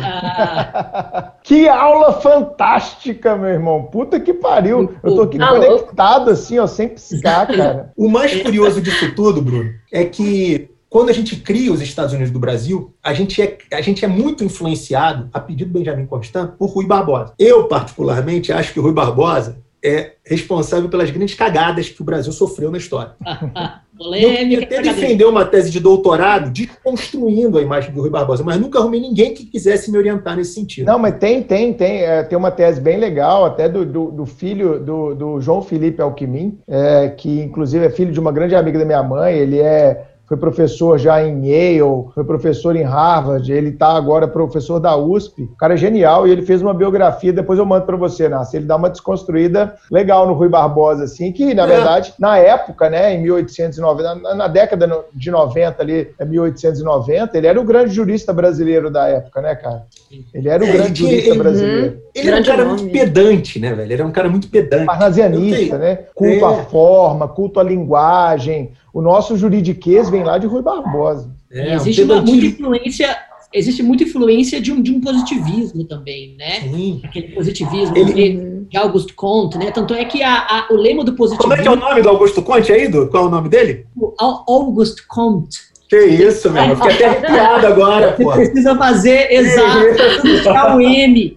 Exatamente. Aleluia, arrepiei. The Tanto Book é is on que the table, Chiquinho. Porra, briga agora. Tanto é que o, o, o, o lema do positivismo era né, é, o, o amor como base, é, a ordem como princípio e progresso como fim. Ordem É e progresso é, é um trecho do lema do positivismo que está na nossa bandeira. Né? É, É. Eu, eu me lembro sempre da, da- na escola, né, da professora falando que o verde da bandeira brasileira representa nossas matas, o amarelo nosso ouro, o azul é nosso céu. Porcaria nenhuma. O, ve- o verde é da família Orle- Orleans e Bragança, família do, do, do Dom Pedro. O amarelo era símbolo da família Rabesburgo, da, da imperatriz Leopoldina. E o símbolo é, é, azul só veio com a Declaração da República, que foi uma cópia descarada da bandeira dos Estados Unidos. E ordem e progresso é um trecho do lema do positivismo.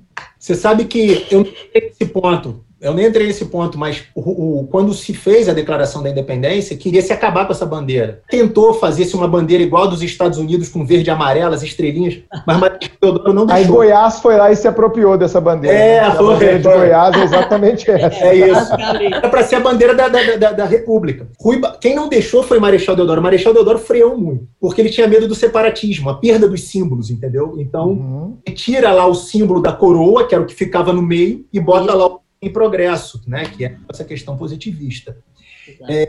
A, a própria ideia das armas da República, que é café e, e tabaco, era, uma- era, era já, já, já fazia parte do emblema do Império. Então, A gente- o Marechal Deodoro ele não quis mudar muito, justamente com medo do separatismo brasileiro. Então, era para se manter, criar, continuar tendo uma identidade. E aí é, é importante entender que nesse processo todo, quando con- construímos a a- o federalismo, o federalismo ele surgiu então de forma dogmática. Eu falava mal do Rui Barbosa, que tem um- uma história que o Rui Barbosa, quando foi, eu, eu, eu ouvi isso de um professor de história na, na escola. E olha que isso faz muito tempo, hein, Chiquinho? esposa morava em, em Londres, ele colocou na porta da casa dele uma placa dizendo assim: ensina-se inglês aos ingleses. E eu achava que ele falou isso com toda. né, Olha como Rui Bar. Eu, na época, eu me lembro que eu era aluno de graduação, de, de segundo grau, falando, que cara, é né? Babaca, né, velho? Porra. E esse cara morou na Inglaterra, viveu nos Estados Unidos, ele tinha uma forte influência americana.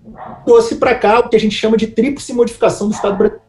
Deixamos de ser república, deixamos de ser monarquia para ser república, parlamentarista para ser presidencialista e viramos um Estado federativo. Tanto que, quando declaramos a República Federativa, essa é uma, é uma questão histórica, devem ter batido no ombro de- do, Marechal e falado: Marechal, mas se somos uma República Federativa, quem são os Estados? Posteriormente, depois, meses depois, ele dá um decreto falando: os Estados são as províncias, as províncias se tornam Estado. Tamanha foi a, né, a construção meio que quebra-cabeça da nossa história. Fala, Carol. Nasce, o federalismo, então, nasce desse dogmatismo. E o que é o tal do federalismo cooperativo? O que, que é isso? Pelo amor de Deus, tá todo mundo falando e ninguém tá entendendo nada que tá acontecendo. Então, o federalismo, ele veio para o Brasil aos moldes do modelo americano. Então, às vezes me perguntam, professor, por que, que não temos lá um federalismo igual dos Estados Unidos? Já tivemos. A Constituição, é, a primeira Constituição da República, a Constituição de 1891, ela era dessa forma. Um pouquinho de poder na mão da União e muito poder na mão dos estados. É. Cada estado podia fazer seu código de processo civil. Então tinha o código de processo civil mineiro, código de processo civil paulista. É, rapaz. Nós copiamos o modelo, idêntico. Só que nós tínhamos um problema histórico que é, foi fatal. Quando se criou isso nos Estados Unidos, eram estados independentes de um povo que queria construir uma nação. Hoje, hoje não é fácil você ir ao Acre de carro. Uma vez eu fui, viu? De, de carro ao Acre. Demorou muito. A Rio Branco. Imagina aquela época em que as locomoções eram feitas a cavalo, de carruagem. A ideia, o poder público chegava no interior do Brasil? Não, não chegava. Não. Uma vez eu fui estudar como é que era feita a cobrança de impostos, que me, me, me, traz alguma curiosidade, né? Como é que o cara ia lá cobrar imposto num lugar que ele nem conhecia? Na verdade, era, uma, era terceirizado os impostos. Eu chegava para um, um coronel da região e falava, meu irmão, você conhece e é respeitado aqui. Você quer ser meu cobrador? Eu te dou você tem que me dar, tipo, um milhão. E você pode cobrar os impostos. Se cobrar dois, três, o resto é teu. Caramba. Então, terceirizada a tributação no interior, porque não chegava o poder público lá. Quando, de repente, você transforma o Brasil em república, transforma o Brasil em federação, e esses estados federados passam a poder eleger governador, senador, deputado. Quem foram eleitos? Os donos é quebrados com o fim da escravidão. Uhum. Claro. Eles queriam construir um país? Não, reca... é enriquecer. destruído através da política. E daí o país colonialismo e colonialismo. Pois é, patrimonialismo político brasileiro vem daí. A ideia de que você pode enriquecer com a política. E de fato era, porque quem passou a mandar no Brasil foram os oligarcas. Na verdade, não se tinha governador de Estado, tinha, tinha esse presidente de Estado nessa época. E até que e as oligarquias, a economia, a política, até que Minas e São Paulo junto perceberam que tinha o maior colégio eleitoral se somados os é, E passaram a do café com leite. Exatamente, passaram a combinar a eleição do presidente da República. Foi conhecido como período do café com leite, porque Minas, baseado na, na pecuária leiteira, e São Paulo na agricultura cafeira. E aí, qual é a ideia?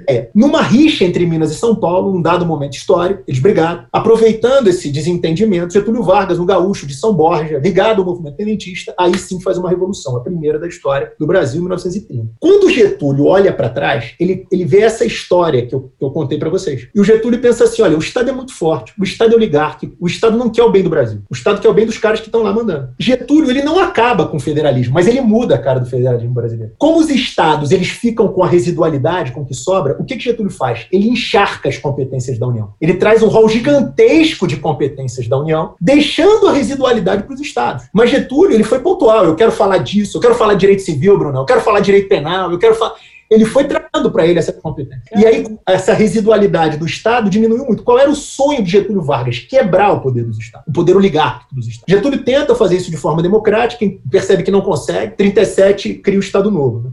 O Estado Novo não tem parlamento, porque é a mesma coisa que o Bolsonaro queria fazer hoje. Né? Se, ele, se, ele, pudesse governar sem parlamento, seria uma beleza, né, pô? Exato. Ele freia os interesses, é o parlamento, imagina, esse bando de picareta aí por voto de não sei quem, né? Então, conseguindo aprovar as reformas, dissolve o parlamento. E aí ele começa a, a legislar no Brasil por decreto-lei. O Código Penal é um decreto-lei, o Código de Processo Penal é um decreto A CLT é um decreto-lei. Ele só consegue fazer reforma trabalhista por decreto-lei. Se tivesse que passar a reforma trabalhista do Congresso oligar, seria rejeitado. Né? O fato é que Getúlio constrói esse modelo de uma concentração de poderes muito grande na mão da União e a residualidade dos Estados. Isso vai assim. E aí nós temos vários momentos da história, mas quem mudou a cara do federalismo foi a Constituição de 34. E ela não é mudada na Constituição de 37, continua assim. Não é mudada na Constituição de 46, na redemocratização. Não é mudada na Constituição de 67, do golpe continua assim. Quem foi mudar o federalismo brasileiro novamente foi a Constituição de 88, que temos nas mãos, que trouxe mais uma peculiaridade, né? mais uma, uma cobra coral, um papagaio vintém para a história do, do mundo. Deu aos municípios que eram uma repartição de competências do, do Estado, era uma, uma, uma repartição lá do Estado, autonomia federativa. Só tem isso aqui, da forma que tem, só aqui. E aí, como é que ficou a distribuição de competências? Nós temos um rol de competências da União enorme, aí pegamos um pouco de competência, demos para o município e o Estado fica com o sobra. Ou seja, quem perdeu mais espaço ainda na Constituição de 88? Os Estados. E aí os Estados que já vinham cambaleantes, malandro, quebraram. Foi 88 foi o fim do, do Benji, da Telemig, é. e do, do Banerj, da Telerj, ou seja, tudo que terminava em Erg, tudo que terminava em Nig. O Estado começou a vender o que tinha para poder viver. E agora, obviamente, com a última crise, todos os estados quebrados, enfim. Eu acho que Getúlio deve estar se regozijando lá do caixão. É. Esses desgraçados, porra. Finalmente! Demorou, mas foi! É. E o pacote de ajuda ao Estado sai de onde? Da União. Todo mundo com o Pires na mão, exigindo é, é repasses, etc. Por isso que a grande discussão hoje é uma reforma de competências. Né? É federativo, mas fiel à ideia de um federalismo cooperativo que a Carol falou. O federalismo cooperativo ele, ele é muito forte e surge, basicamente, de forma muito contextualizada na Alemanha. E qual é a ideia? A gente adotou o federalismo dual, né, que é esse federalismo, é, que é um federalismo não vou chamar de cooperativo, vou chamar de competitivo, né? que cada um por si, os estados e os municípios brigando entre si. E a Constituição de 88 trouxe o federalismo cooperativo, que além dessas atribuições que a, que a Constituição coloca de forma exclusiva da União, do município, a residualidade do Estado, nós temos um grupo de competências que são atribuídas à União e aos Estados ao mesmo tempo. Quando a gente tem essas competências de ordem administrativa, a gente chama de competência comum. A Constituição nomina assim. Quando a gente tem de ordem ativa, competência concorrente. Esse federalismo cooperativo, que no Brasil ele nunca teve força, ele parte de uma ideia de boa-fé. E aí, né, roubar aí um pouquinho da Bruno. A ideia da boa-fé mesmo, ou seja, a ideia do que é pactuado, do que é o bem comum, daquilo que deve ser construído como nação, é, é a preocupação com o coletivo, não só com o meu. Né? A grande ideia do federalismo cooperativo é imaginar que eu posso, com as minhas riquezas, ajudar outros com poucas riquezas e as riquezas talvez me ajudar onde eu não tenho. É, é, andar de mãos dadas em busca da construção de algo maior, né, que traz um pouco também de pacto social, né, de, de ideias socializantes e contratualistas da filosofia e etc. É, perfeito. É, é, é, é aquela ideia de, de, de, de fraternidade mesmo, cooperativa. É. Né? E a gente nunca teve isso aqui. Pelo contrário, o que a gente vê são governadores é. prefeitos, presidentes se degladiando. Eu vou arriscar dizer que o período em que a gente foi mais manso nisso e chegou mais perto disso foi o período Lula. Que talvez por conta do processo econômico de desenvolvimento. É lógico que a economia, cara, quando a barriga está cheia, ninguém grita. Não, e, e, e assim, acho, mas acho também uma habilidade muito especial do Lula em negociar. O cara, ele tem esse talento, né, de, de, é. de formar e não, e, e, e não de, de, de, de, né, de embater. Eu me lembro ele era um animal político, né, que ele era um animal político não se, é, não se discute, né? Mas também o Brasil vivia uma época de boom das commodities agrícolas e minerais, né? No setor. Uhum. É... Que é o que vai nos salvar hoje também, né? A economia vai ser salva por essas commodities, né? O mundo precisa comer mesmo na recessão. Né? Não precisa comprar Rolex, mas comer precisa. Então acho que é a hora do Brasil dar o salto. Mas o fato é que o mais próximo disso, eu, eu há pouco tempo conversei com o Eduardo Paz, que foi prefeito do Rio na época do, do Lula, um bate-papo excelente que está no YouTube. Joga lá, galera, Conexão 23, entrevista ao Eduardo Paz, os nossos amigos Paulo Nasser, Rodrigo Belo, é, o Gladstone, o Quintanilha e o Rafael, Rafael. Mendonça. Fizeram um bate-papo, depois você assiste, que eu assisti no domingo aí passado, alguns domingos atrás. Foi muito legal, um bate-papo muito descontraído e falando verdades. Principalmente você que está me ouvindo e é do Rio de Janeiro, eu acho que é uma, é uma audiência obrigatório. até indiquei no meu Instagram lá, Nassi. Obrigado, Bruno. E aí, e uma pergunta que eu fiz ao Eduardo foi, Eduardo, não foi nem eu que fiz, minto. Eu, eu fiz uma pergunta ele, onde ele errou, né? Ele até falou, deixa isso o pessoal da oposição responder, tá? Foi sensacional. Ele tem, ele tem, ele tem, ele tem um dom, né, cara? Da, da, da tem, ele é muito bem Ele é um político né? nato. Né? carismático. É. E aí, uma coisa que ele falou, que o Gladstone perguntou ele, falou, o que, que você acha de... Quem é um cara que. pessoas que te inspiram, uma pessoa que te inspira. Ele falou: ah, não é uma, são várias. Aí ele começou a citar, e entre eles ele citou o Lula. E a característica que ele falou do Lula era a característica do cuidado, de ouvir, de bater papo, de conversar, né? Eu não sei quem, quem me falou. Vamos tomar isso. uma ali, vamos tomar uma ali, você me conta isso aí. É vamos isso, tomar uma. aí sentar, bater papo, ouvir. É. Se vocês já ouviram falar disso, alguém me contou, eu li, não me lembro aonde, que você entrava, você entrava, as pessoas entravam no gabinete do Lula, é, é, recebiam um não e saíam de lá felizes. no gabinete da Dilma, recebiam um sim e saíam de lá puto, né? Ou seja, é, just... é, a questão da habilidade, né? De, de, de que, que, transcende a questão política técnica. Né? É. Uhum. Eu acho que um processo muito próximo, ou seja, o Rio de Janeiro viveu, né, talvez na história dele, eu acredito que nem veja isso novamente, um maior processo de investimentos que o Rio de Janeiro teve. Por quê? É. Alinhado governo federal, governo estadual, governo municipal com o Eduardo. Foi os 10 anos, né? 2006, na época pré-PAN, eu até morava no Rio, é, e até 2016, que foi a época das Olimpíadas. Foram os 10 anos de ouro ali do Rio de Janeiro, com as UPPs, né? O governo do Cabral corrompendo de um eu lado. Eu até acreditei que ia dar certo, porra. Eu é, acreditei, eu juro, Bruno. Eu falei, grandes caraca, obras, eu vou morar na Europa daqui a 20 anos, porra. Grandes eu... obras, né? E hoje você mora em Santa Catarina, né? A gente entendeu. Vamos lá, continua.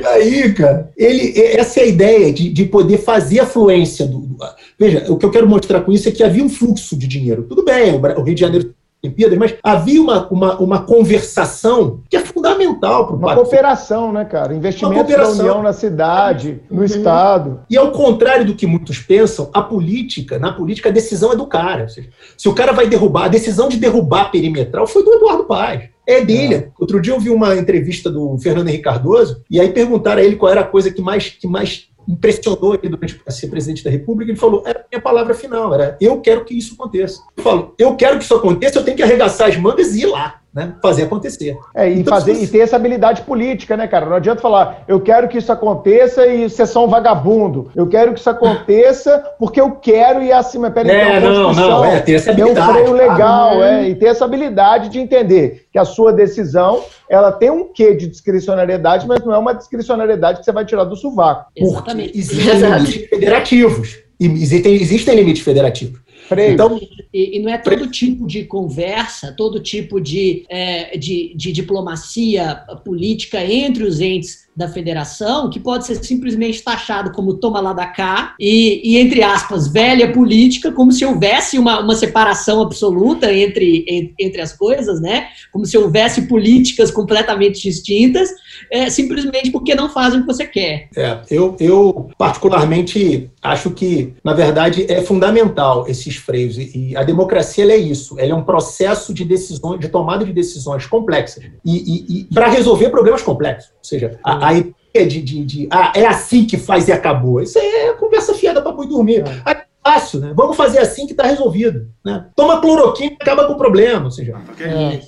A solução fácil não é do processo, não é do processo democrático. O processo democrático foi criado para dar soluções complexas para problemas complexos. Né? É. E o sistema de freios da democracia existe, existe para isso mesmo. E, e, dentro da perspectiva do programa, autonomia federativa. Então, eu sei até onde eu posso ir como presidente, você sabe como governador e ele como prefeito. Eu tenho que conversar com vocês para a gente falar: olha, vamos fazer uma política aqui que a coisa funcione. Então você tem que agir assim, ser pactuado.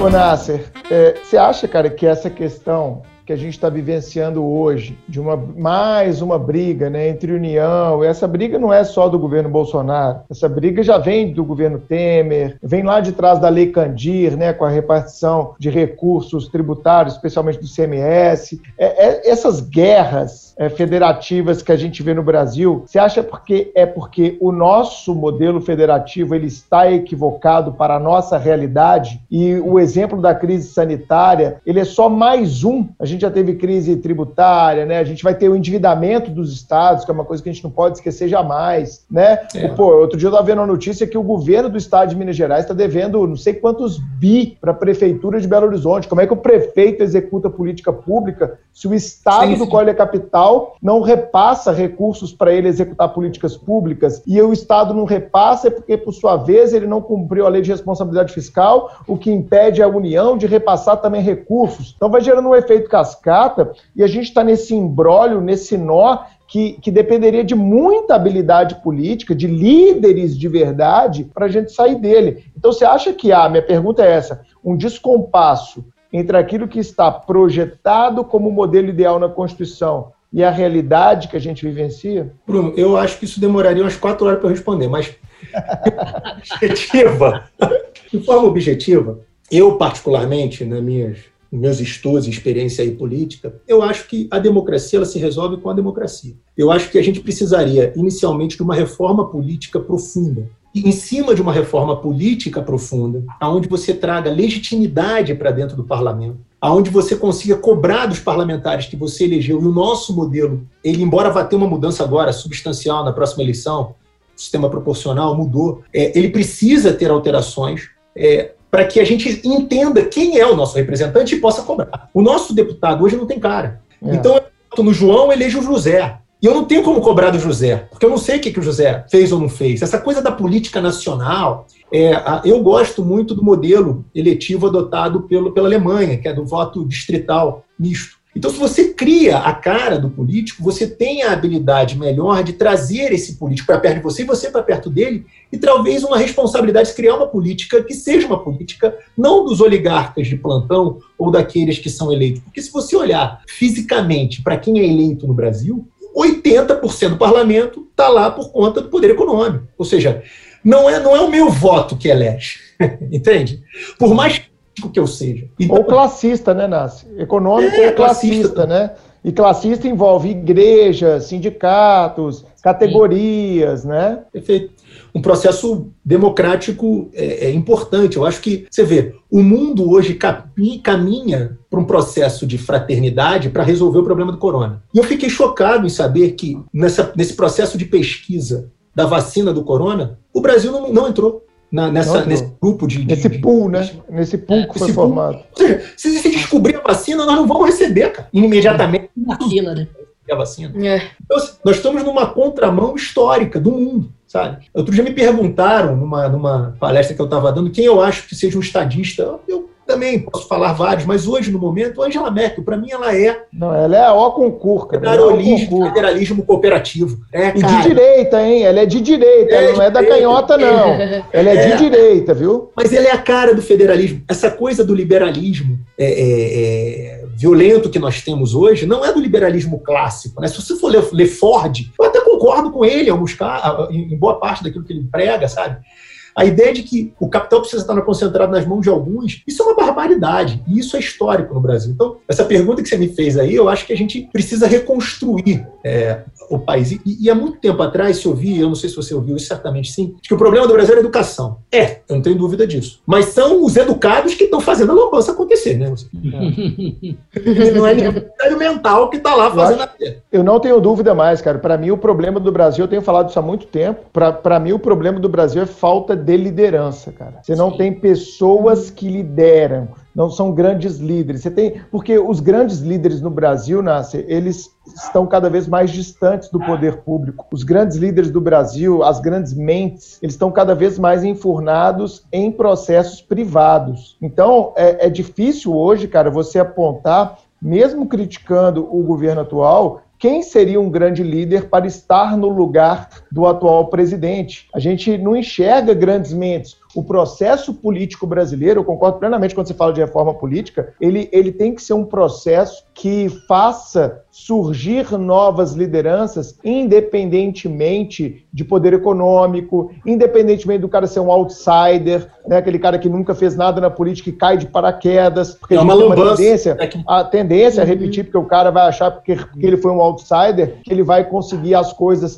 sem articulações políticas e etc. Então nós estamos com vários gargalos, mas para mim, se a gente olhar no macro, o gargalo é de liderança, cara. As grandes mentes fogem do processo político. E aí o processo político vai ficando cada vez mais medíocre. Pobre. E talvez é. o governo atual ele seja é, o ápice, eu espero que ele seja o ápice de uma curva que depois volte a descer da mediocridade. Porque como você afasta as grandes mentes, as grandes lideranças, ou as lideranças que, que existem não são carismáticas, e o carisma, você falou do Lula, é um ponto fundamental para isso, né? Acontecer, por exemplo, Fernando Henrique não era nada carismático, nunca foi carismático, mas ele era sustentado por um plano econômico que o guindou à condição de ser presidente por oito anos. A Dilma não era nada carismática, mas ela foi o que? Herdeira de um momento político-econômico adequado, como você citou, né? E agora a gente chega o Bolsonaro, o Bolsonaro pode ter muitas críticas para ele, a gente sempre faz aqui, mas ele, dentro da tosquidão dele, ele atrai o brasileiro médio, ele atrai o senso comum, ele atrai aquele pessoal é, de classe média, às vezes classe alta, às vezes classe baixa, com é, é, um nível educacional menor. Você não vê uma grande mentalidade, um grande líder que hoje, ainda hoje, depois de tantas barbaridades, consiga publicamente apoiar Bolsonaro. É só é, aquele tipo de liderança tosca, medíocre, que se baseia em mentiras, que se baseia em, em chavões, que se baseia nesse, nesse aspecto, é, nesse espectro de coisas que fizeram gerar esse ápice de mediocridade. Então, cara, para mim, a grande crise é de liderança no Brasil e talvez no mundo. E talvez eu, no... eu, eu, É, exatamente, isso que eu ia falar. Isso não é problema do Brasil, é do mundo. Ah, ah. E eu, eu, eu fui envolvido em política durante muitos anos da minha vida. Muitos anos. Eu me filiei a partido político com 16 anos. E, e durante toda a minha vida política, eu recebi dezenas de convites para entrar na vida política como candidato. Nunca fui. Sempre trabalhei de bastidores. E não fui por esse motivo. Ou seja, a política do Brasil é muito curiosa. O cara se elege e aquele que votou em você, quando você toma posse, passa a te chamar de ladrão, mesmo sem saber absolutamente o que você fez, o que você é, qual é sua. Ah, isso aí é um peta, sabe?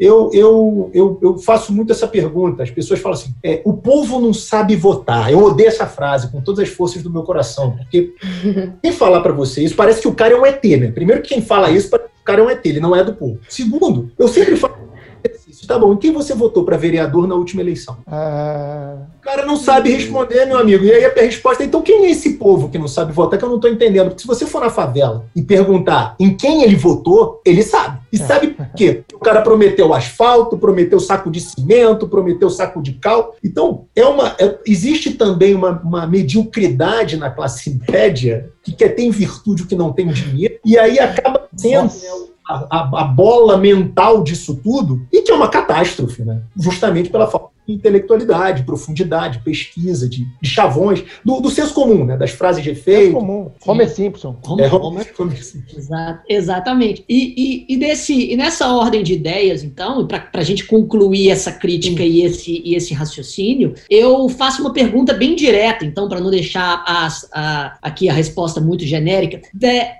se a crise de liderança está na raiz do problema contemporâneo, relativo à, à, política não só brasileira, como também internacional, de qual setor da sociedade surgirá essa liderança, ou pode surgir aí o germen dessa, talvez, dessa nova liderança carismática, porque aparentemente a gente está vendo lideranças vindo de um setor econômico empresarial, por exemplo, Donald Trump, com, a, com aquela ideia de, de outsider, meio que não está muito funcionando, e a gente vê. É, a, essa liderança vindo de um, de um campo um pouco mais anacrônico autoritário, como por exemplo o Bolsonaro, claramente não está não tá funcionando também. É, de qual campo viria essa, essa nova liderança política, essa ressurreição é, na, na, política contemporânea? O, o Chiquinho, pergunta eu... fácil. Essa é a pergunta direta dele.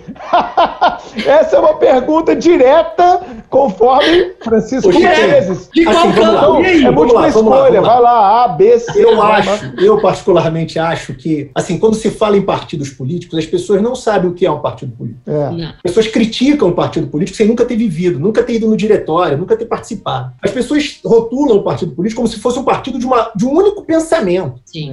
Eu participei uhum. de um uhum. partido político que tinha cinco linhas de pensamento lá dentro. Da mais marxista à mais liberal. Tudo bem, liberalismo social, mas né, social-democracia. E essas linhas, elas não são amigas, elas debatem, elas discutem, elas constroem. E da onde sai o cara? O cara que conseguir conciliar essas linhas todas. Ou seja, o processo ele não é um processo fácil, é um processo de, de construção de ideias, de conseguir ler tudo isso. E agora, se o cara tem curso superior ou não tem, isso pouco importa. O cara tem que ter essa habilidade. A habilidade de liderança ela está justamente nessa perspectiva de saber ouvir, saber falar para todo mundo, saber com, com, é, é, trazer para si todos os discursos e dizer os sims e todos os nãos ao mesmo tempo. É muito difícil. Perfeito. E você falou de partido, eu concordo com você. No livro que eu sempre indico, Como as Democracias Morrem, ele, eles falam exatamente isso: que os partidos políticos sempre tiveram uma função essencial na democracia, que é servir de filtro para esses Sim. autocratas, autoritários, para que essas pessoas não possam o quê? É, surgir, porque quando você tem esse debate e essa conciliação intrapartidária, o líder que vai surgir dali, ele já teve como se fosse um estágio probatório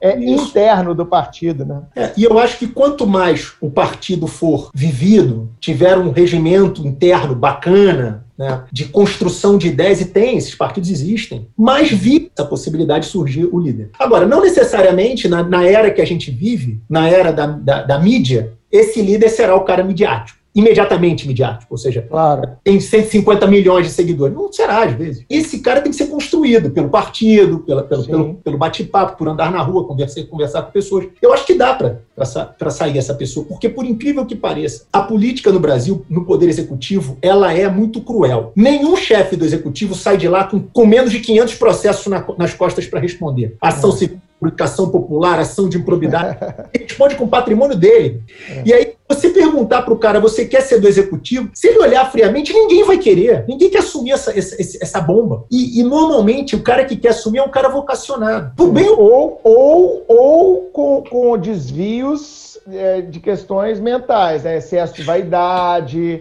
é, isso aí, essas sociopatias é uma coisa que a gente tem que trabalhar Também. sério. A psicologia, a psiquiatria ajuda a gente demais a entender pessoas ambiciosas demais e tal. Você falou, opa, o que é isso aí, filhão? É uma coisa errada aí. Assim, eu, eu, particularmente, para aproveitar o gancho e responder a pergunta da Carol, o federalismo cooperativo ele existe na Constituição. Está no 23 e no 24 da Constituição. O artigo 23 é claro no parágrafo único. Fala lá, federalismo cooperativo. Só que para que esse federalismo cooperativo aconteça, perpassa líderes que queiram conversar e construir uma política que não seja uma política de separatismo. E, e, e, e o problema todo é que quando você tem uma crise econômica como você tem hoje, a tendência é o nacionalismo, é o isolacionismo, é a tendência é outra, a tendência é proteger, eu vou proteger o que é meu. E aí, o Trump tem feito muito, né? O Trump, Hã? principalmente uhum. o, o, Donald Trump, é, principalmente no eleitoral, first, né? ele tá falando, é, America First, ou seja, até a questão da vacina do corona, ele falou isso há umas semanas atrás, ó, estamos desenvolvendo a vacina, deve sair. Ele falou, ah, o primeiro a ser vacinado vai ser o povo americano. Também não vai esperar que o cara fale diferente em ano eleitoral, né? Pois é, esse processo, esse processo ao meu ver, e de muitos, é um déficit civilizatório. Ou seja, a gente está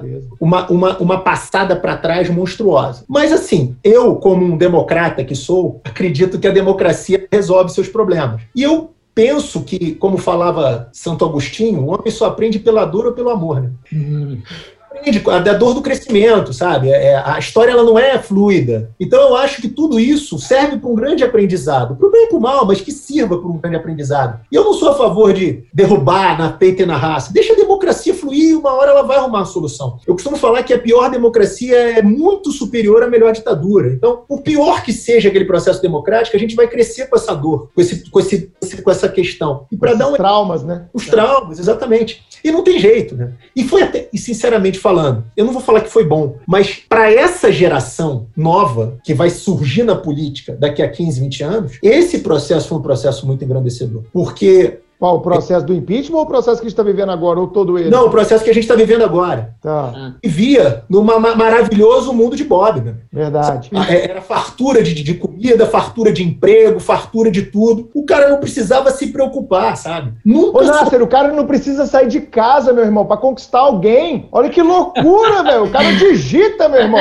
O cara não tem aquele, aquela adrenalina, Nasser, de você olhar, pô, ela me olhou uma vez, irmão. Será que eu vou lá agora? Caralho, cara. E ela não. E outro cara e outro cara. Ih, mas não vem, não. Ai, porque perdi, você usava aquele, aquele, aquele mecanismo de comunicação que usava antigamente. Como é que era? De que a gente digitava não via ninguém? É... ICQ, MSN. ICQ. Tu usou essa parada. Tu não me vem com essa, com essa conversa fiada, não. Não me vem com essa conversa fiada. Sala de bate-papo do, do Terra, do UOL. Mas eu tô falando, eu tô falando, cara. Ô, Nácio, eu tô falando daquela adrenalina gostosa de você falar, vou ou não vou? Vou tomar aquele tocão. Eu vou chegar. Oi, pessoa. Você sabe que. Você sabe que. Eu Bruno tem experiência, um né? Pra caramba. você sabe que eu me, Ô, eu me divertia com toco. Eu me divertia quando era novo, novo com toco. Eu me divertia. Cara. Eu chegava na é festa. Eu chegava na festa, olhava a mulher mais bonita da festa e falava, vou, vou lá. Eu sabia que ia tomar toco, mas só me dava. Entendeu? E falava, ó, fui lá e tomei toco. Ó, já tomei toco da Luana Piovani quando era jovem. Olha! Tá com ela. de outros também. Chegava no bar e tava lá, vou lá. Então, assim, o toco faz parte também do processo de resignação, né? Toco, toco forma caráter, rapaz. É, te, aprende, te aprende a, a, trabalhar com as frustrações da vida. Sem dúvida. E essa talvez seja a grande questão, Bruno, as frustrações. É, a gente tem uma geração que não se frustrou ainda. E agora sim, né? Não só é. o processo do, do, do, corona, o que vem depois é muito pior, né? Ou seja, é. vai vir uma recessão econômica monstruosa. Assim, é um processo da dor do crescimento. E eu acho que é daí que surgem líderes, daí que surgem lideranças. É, eu concordo. Dessas rupturas, né, cara, você vê, você vê claramente pessoas crescendo na crise e pessoas se afundando na crise, né? A crise, a gente já falou aqui em outras oportunidades, a crise, ela, ela, ela traz é, o que a pessoa tem de bom e o que a pessoa tem de ruim a lumen, né? Ela traz à luz aquilo ali. Ô, Carol, vamos começar a caminhar para o fim aí, que esse episódio tá fantástico, mas a gente tem um tempo a respeitar. Deixa melhores, Nessa, um dos melhores episódios que a gente já gravou. Sensacional. Eu vou, eu vou é, três é, vezes. Verdadeira aula. É, não é só pela essa minha tendência de gostar do que vem de você, mas é porque realmente. Seu mentiroso. Olha só, Deixa eu falar uma coisa. Só para eu concluir aqui e dar um exemplo. O SUS é um exemplo do, federalismo cooperativo. Opa, isso é o ponto. Opa, grande. então vamos entrar. Ah, é. é. Esse, assim, o sistema único de saúde, ele é único. E ele é a repartição de bens e de produtos para salvar a vida de pessoas sanitárias. Ou seja, é, é, quem lê a lei do SUS fica encantado. Eu estudei a lei do SUS há uns anos atrás. É, é encantadora. Tanto que o Obama, quando veio aqui e leu a lei do SUS, ele falou: meu irmão, isso aí é genial. E é genial. O problema ele está não na lei e na ideia do federalismo cooperativo que o SUS traz e que é fantástico, e sim em quem executa. Ou seja, é a ponta da linha lá. É o cara que desvia o remédio, é o cara que faz a, a, a maracutaia, é o cara que não compra como, como tem que comprar. Mas a ideia, e aí voltamos a, ao ponto inicial, ou seja, o federalismo cooperativo ele parte de vontade política, a vontade de fazer a coisa acontecer.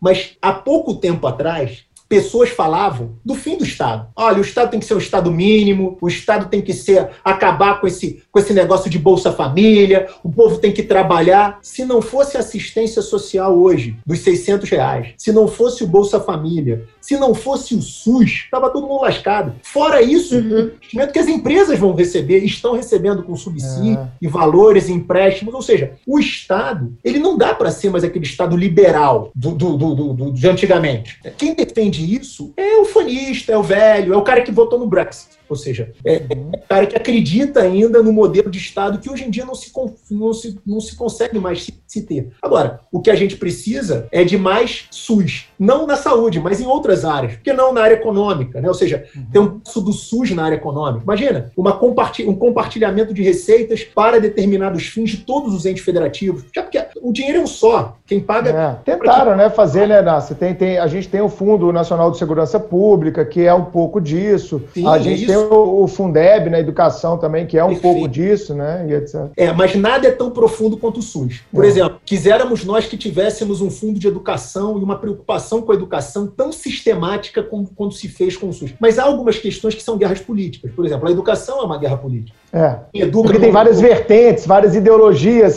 Muda Exatamente. o ministro, muda tudo. Perfeito. Então você uma disrupção uma... Na, na, uma disrupção e o SUS de repente até o presente momento ele sempre pautou por questões técnicas e menos Ninguém políticas. vai mexer no SUS, meu amigo. No SUS é mexer com a vida das pessoas e aí vai todo mundo chiar. Quem não precisa precisa. Porque aí a pessoa vai precisar fazer a cirurgia e não vai ter a cirurgia para fazer, vai ter que pagar e quem vai pagar com pena é, é, é o empregador. Então, o, ele é um elemento de consenso, né? Assim, ninguém mexe, pode ter mais e o ápice E o ápice, talvez, do solidarismo constitucional, né, Nasser, enquanto princípio. É, eu também acho. Quem estuda SUS fica muito feliz, assim. A Previdência Social também, né, cara, junto com o SUS aí, né? É todo, todo o sistema previdenciário, né? O sistema, o sistema é proteção sistema social, né? Fala, Carol. Aproveitando essa ideia de cooperação, você falou do SUS, falou do coronavírus, falou também sobre as competências comuns e, e é, constitucionais, né, competências comuns, é, administrativa, legislativa. E aí, Nasce, é o seguinte: o, o cerne da nossa questão é a autonomia dos estados e municípios para combater o coronavírus. E por que, que a gente está falando disso? Porque recentemente o STF decidiu que eles são autônomos, e aí veio a OAB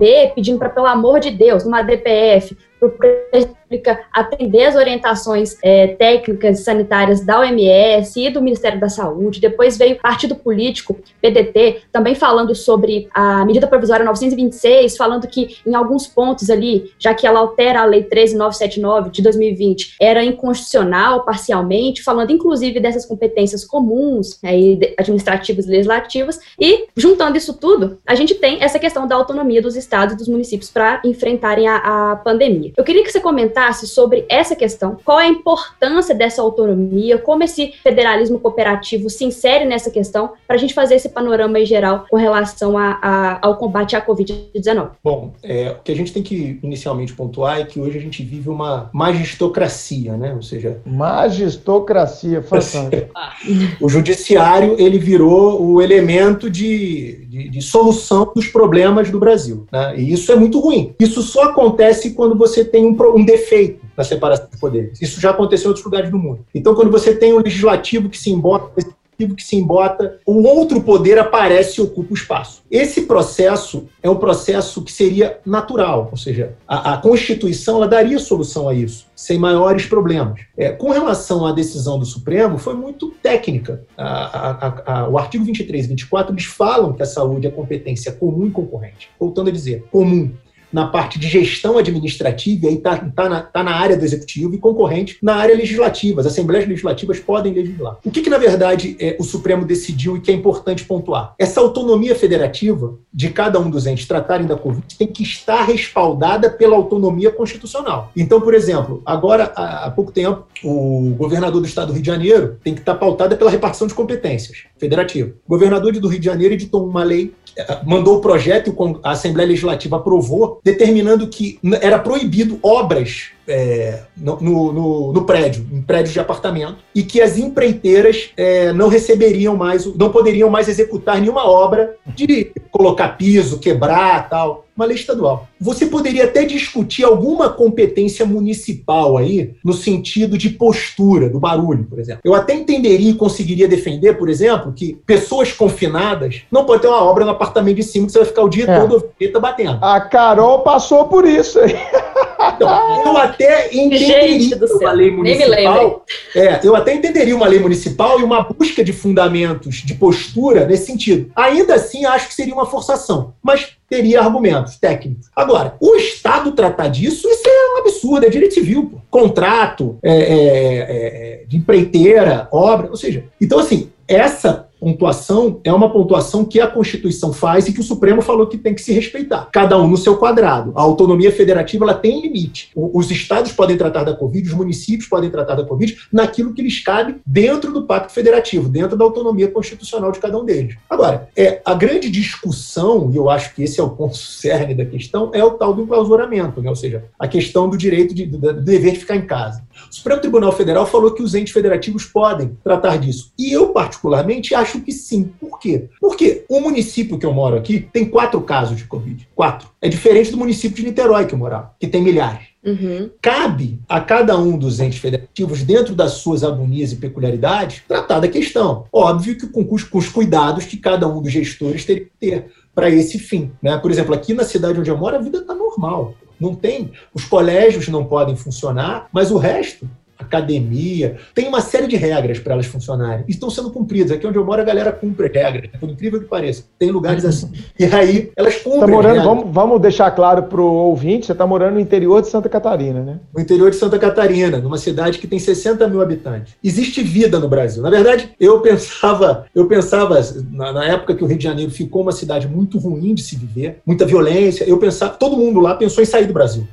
Aliás, muitos amigos meus saíram. E eu nunca quis o Brasil. Né? Eu já tive uma experiência de ficar um tempo fora, eu acho que a minha vida é aqui, essa coisa de viver fora como gringo, como, né? Você vai ser sempre o latino imigrante, independente do cargo que você ocupa. Eu vivi isso uma época da minha vida, não quero viver de novo, eu resolvi viver aqui e resolvi pesquisar e vi que há lugares no Brasil onde a vida é boa, interior de São Paulo, interior de, do, do dos, dos, dos, estados do sul. Resolvi mudar. Óbvio que toda mudança parte por um trauma, passa por um trauma né, de mudança grande, né? Mas, enfim, é um processo mesmo. O que eu falo é que, voltando aí à pergunta, dentro dessa perspectiva federativa, cada um dos entes federativos tem sim autonomia de cuidar dos seus. E é essa a grande preocupação, né? Dos seus. É, é o, o, gestor ele tem que entender que o Estado tem que cuidar de mim. Né? A, gente, a gente também tem uma perspectiva, e eu acho que vocês concordam comigo, de que o Estado é nosso inimigo. Ou seja, eu preciso de alguma coisa do Estado. Não acredito que eu vou ter que ir lá naquele setor da pedir alguma merda. Meu irmão, eles vão me enxovalhar, vão me, me tratar igual um cachorro. Sabe? Essa relação de que o Estado é nosso inimigo, isso também é um déficit civilizatório. O servidor tratar o, o, o, o, cara que vai lá procurar ajuda dele dessa forma é um déficit civilizatório. Concordo. E é um que, que o Brasil construiu, porque não era assim. Eu me lembro da minha avó se orgulhar de ser servidora, sabe? E de pessoas falarem que eram muito bem tratadas no serviço público. Em algum momento isso degringolou. E a gente tem que por que degringolou. Mas esse resgate é necessário. O Estado tem que ser meu amigo. E aí. Talvez degringolou como a educação na sociedade em geral, né? Sim. E assim, Bruno, eu acho até que a busca das lideranças, das lideranças passa por isso. Porque se você tem, imagina, uma repartição pública e os servidores no Brasil são altamente capacitados, cara. São pessoas muito qualificadas eu já lidei com vários, pessoas estudiosas, inteligentes, articuladas, se você tem um serviço público muito bem aparelhado, nem o gestor consegue dar pernada, sabe? O gestor vai ser freado pelo próprio serviço público. Nós é... vamos ver isso acontecer agora em breve. Acalme-se aí que você vai ver. É. Então, assim, é uma, é, uma, é uma busca, e eu particularmente, depois quero saber a fofoca, mas eu particularmente acho que é um caminho, né? a, a boa fé, a questão de você estar tá na liderança e querer fazer o bem do próximo. Se isso fosse respeitado, é uma regra simples, né? O mundo seria Sensacional. Temos um episódio e vamos para a dica suprema.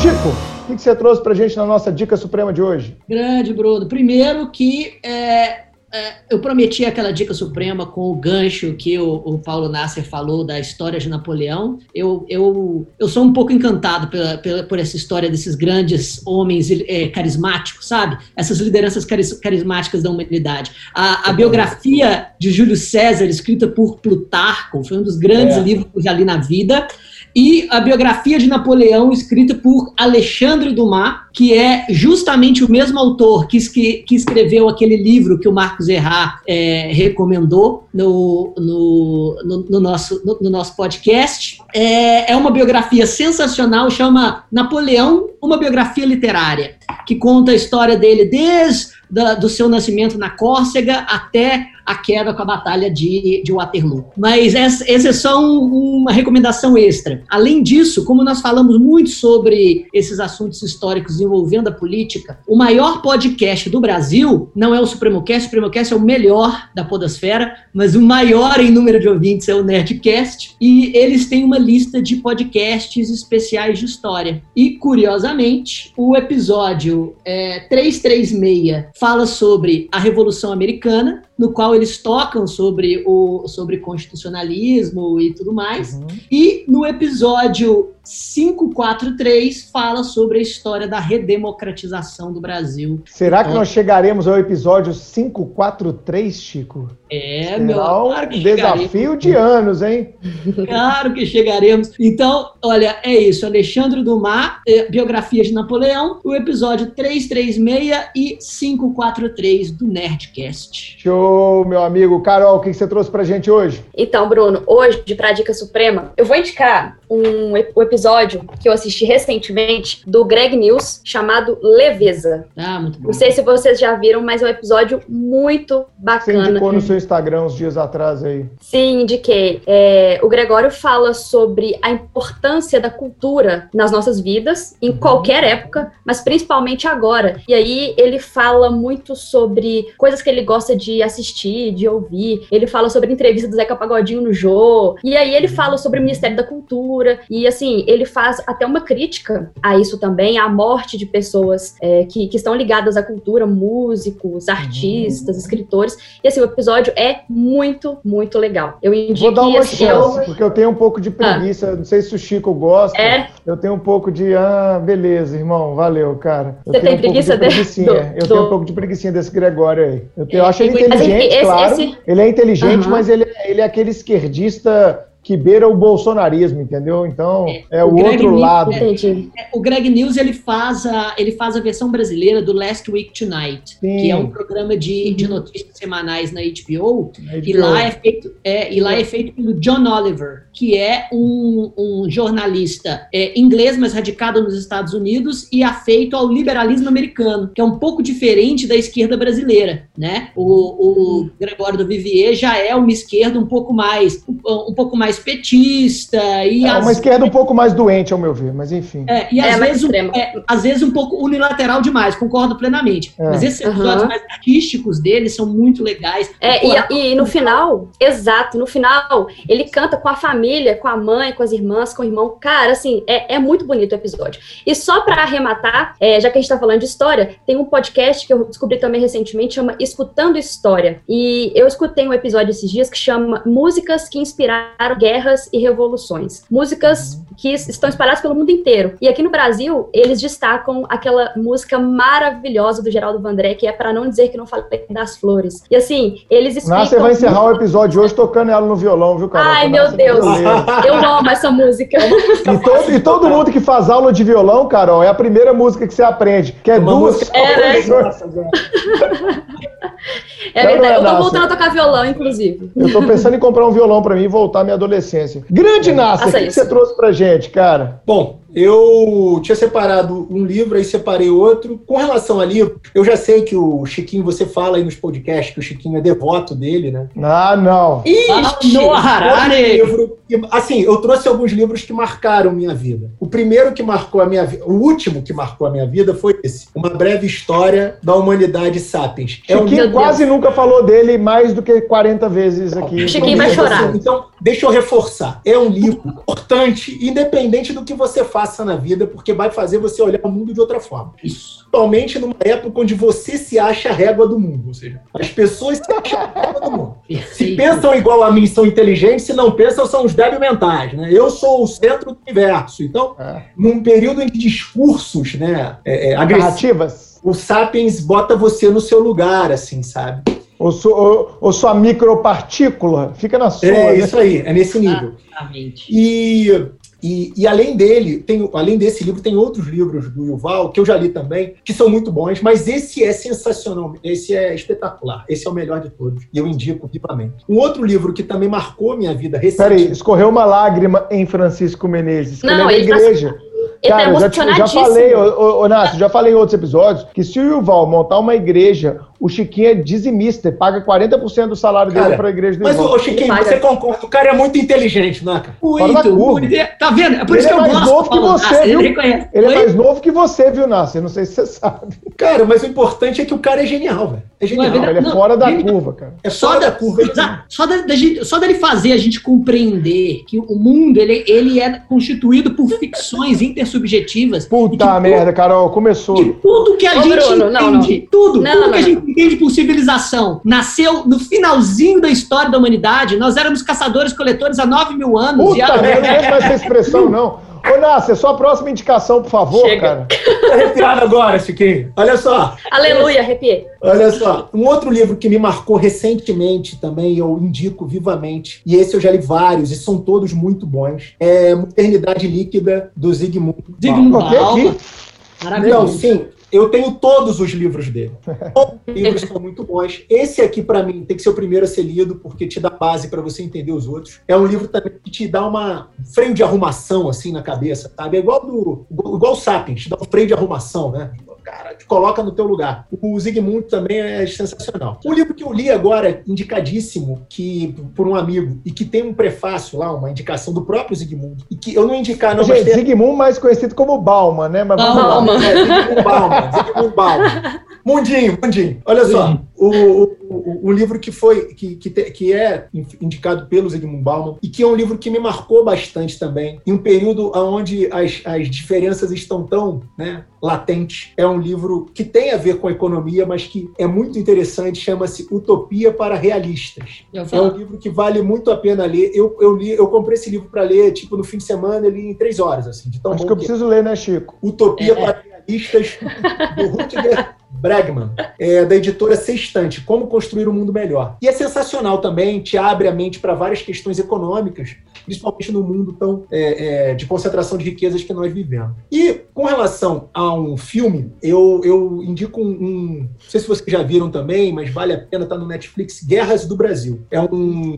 um documentário. É um documentário. E é sensacional. Fala da Guerra do Paraguai, fala da guerra contra os índios, e que existe até hoje a perseguição indígena, fala dos negros perseguidos. Eu li o, o livro do, do Darcy Ribeiro, tem uma frase do, do livro do Darcy, né, que ele fala que o Brasil é um, é um, é um moedor de gente né? O Brasil é um moedor de, de pessoas. Moeu os índios, moeu os negros e agora está moendo a classe média, a classe baixa já há algumas décadas. É, é, esse, essas, esse, essa guerras do, do Brasil mostra essa, esse, essa máquina de moer gente que é o Brasil e, e, vale a pena ser assistido sim. O último livro, que também eu não tenho ele aqui, mas que eu indico e tem a ver com essa história que eu contei da formação do patrimonialismo político no Brasil, é o livro Donos do Poder, Os Donos do Poder. É um clássico do, de um autor que foi presidente da Ordem, né? Que me fugiu o nome dele agora, eu falo toda hora, peraí. Os Donos do Poder, de Raimundo Faro. Ele foi presidente da Ordem, vale a pena ler, conta a história, parte dessa história que eu contei hoje do Brasil, da formação do patrimonialismo político, é dele que eu tirei. Então é um livro que vale a pena, é, é, de, é um livro de formação, assim, sabe? Muito legal. Os Donos do Poder. Então são esses os livros e a indicação.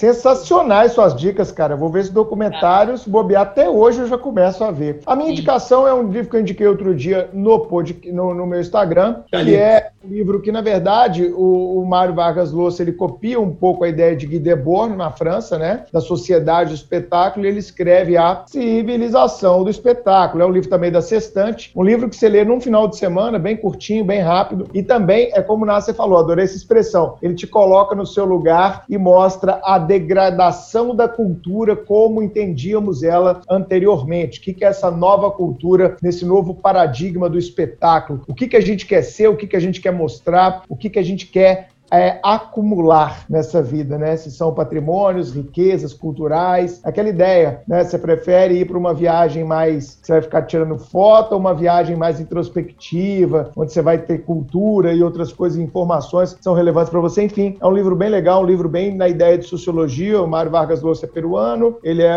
acho que um dos poucos, se não o único sul-americano, me ajuda aí, Chico, com o prêmio Nobel né, de, de, literatura. Então ele é um fenômeno realmente. Eu tive lá no Peru, é, não sei se o Nasser teve lá também, tem um museu dele que fala só das coisas dele e é muito legal conhecer um pouco mais da história do Mário Vargas Llosa e essa é a minha indicação da Dica Suprema.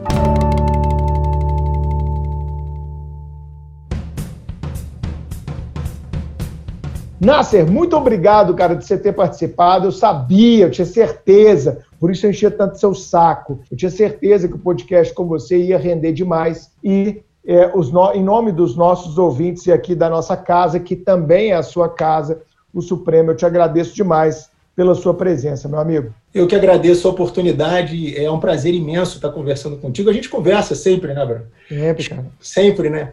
Essa reserva né, intelectual do Supremo Cash, do, do Supremo, né? Sempre um prazer estar ouvindo Carol, que a gente se via, né, Carol? Mas eu nunca tive o prazer de conversar contigo. Um prazer. Uhum. Vida longa ao Supremo Cash, é isso que eu desejo. Muito obrigado pelo convite. É isso aí. Valeu, Chico. Foi demais, né, cara? Valeu, foi, cara, foi sensacional. Eu sempre gosto das minhas conversas com, com o Paulo Nassi. A gente sempre estica o intervalo das aulas, falando. Não, falando... Isso não, Chico. Intervalo é, de aula mas esticava, esticava, né? Que é supremo, irmão. Não, rapaz, calma. Bruno e sua né, metódica, métrica. Exato. Exato. Tenha certeza, Bruno, que a aula pós-intervalo era muito mais rica culturalmente. Muito mais, muito mais. Muito mais Deixa para conversar depois da aula. Marca um almoço e vai conversar, tá bom?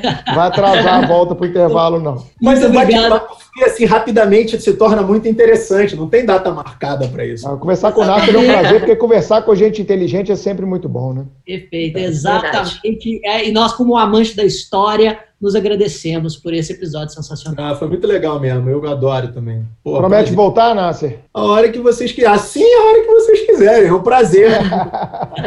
é, o Nasser fugiu, Chico. Aquela vez que nós fomos ao Rio de Janeiro, ano, é, em 2019. Cara, eu tava no meio da minha mudança. Gravar alguns episódios, o Nasser, tá, Chico? Ele foi convidado e tal, é. aí tava cheio de frescurinha. Ah, cara, tô esperando o caminhão, tô embalando minhas coisas. Porra, cara, no fim mais pra frente, beleza, lá na irmão, barra, tranquilo. Não tinha como eu ir, não tinha como é, eu quando o Supremo Cash era pequenininho, ele não queria vir, não. Agora que o Supremo Cash tá bombando, ele quer dar as caras aqui. Paulo Nassi pode se defender. É, na verdade, meio de uma mudança, o Bruno me ligou no fim de semana da mudança. É isso aí, então tá bom, gente.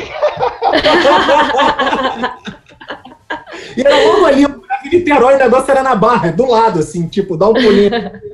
cara. Rapidinho, pô.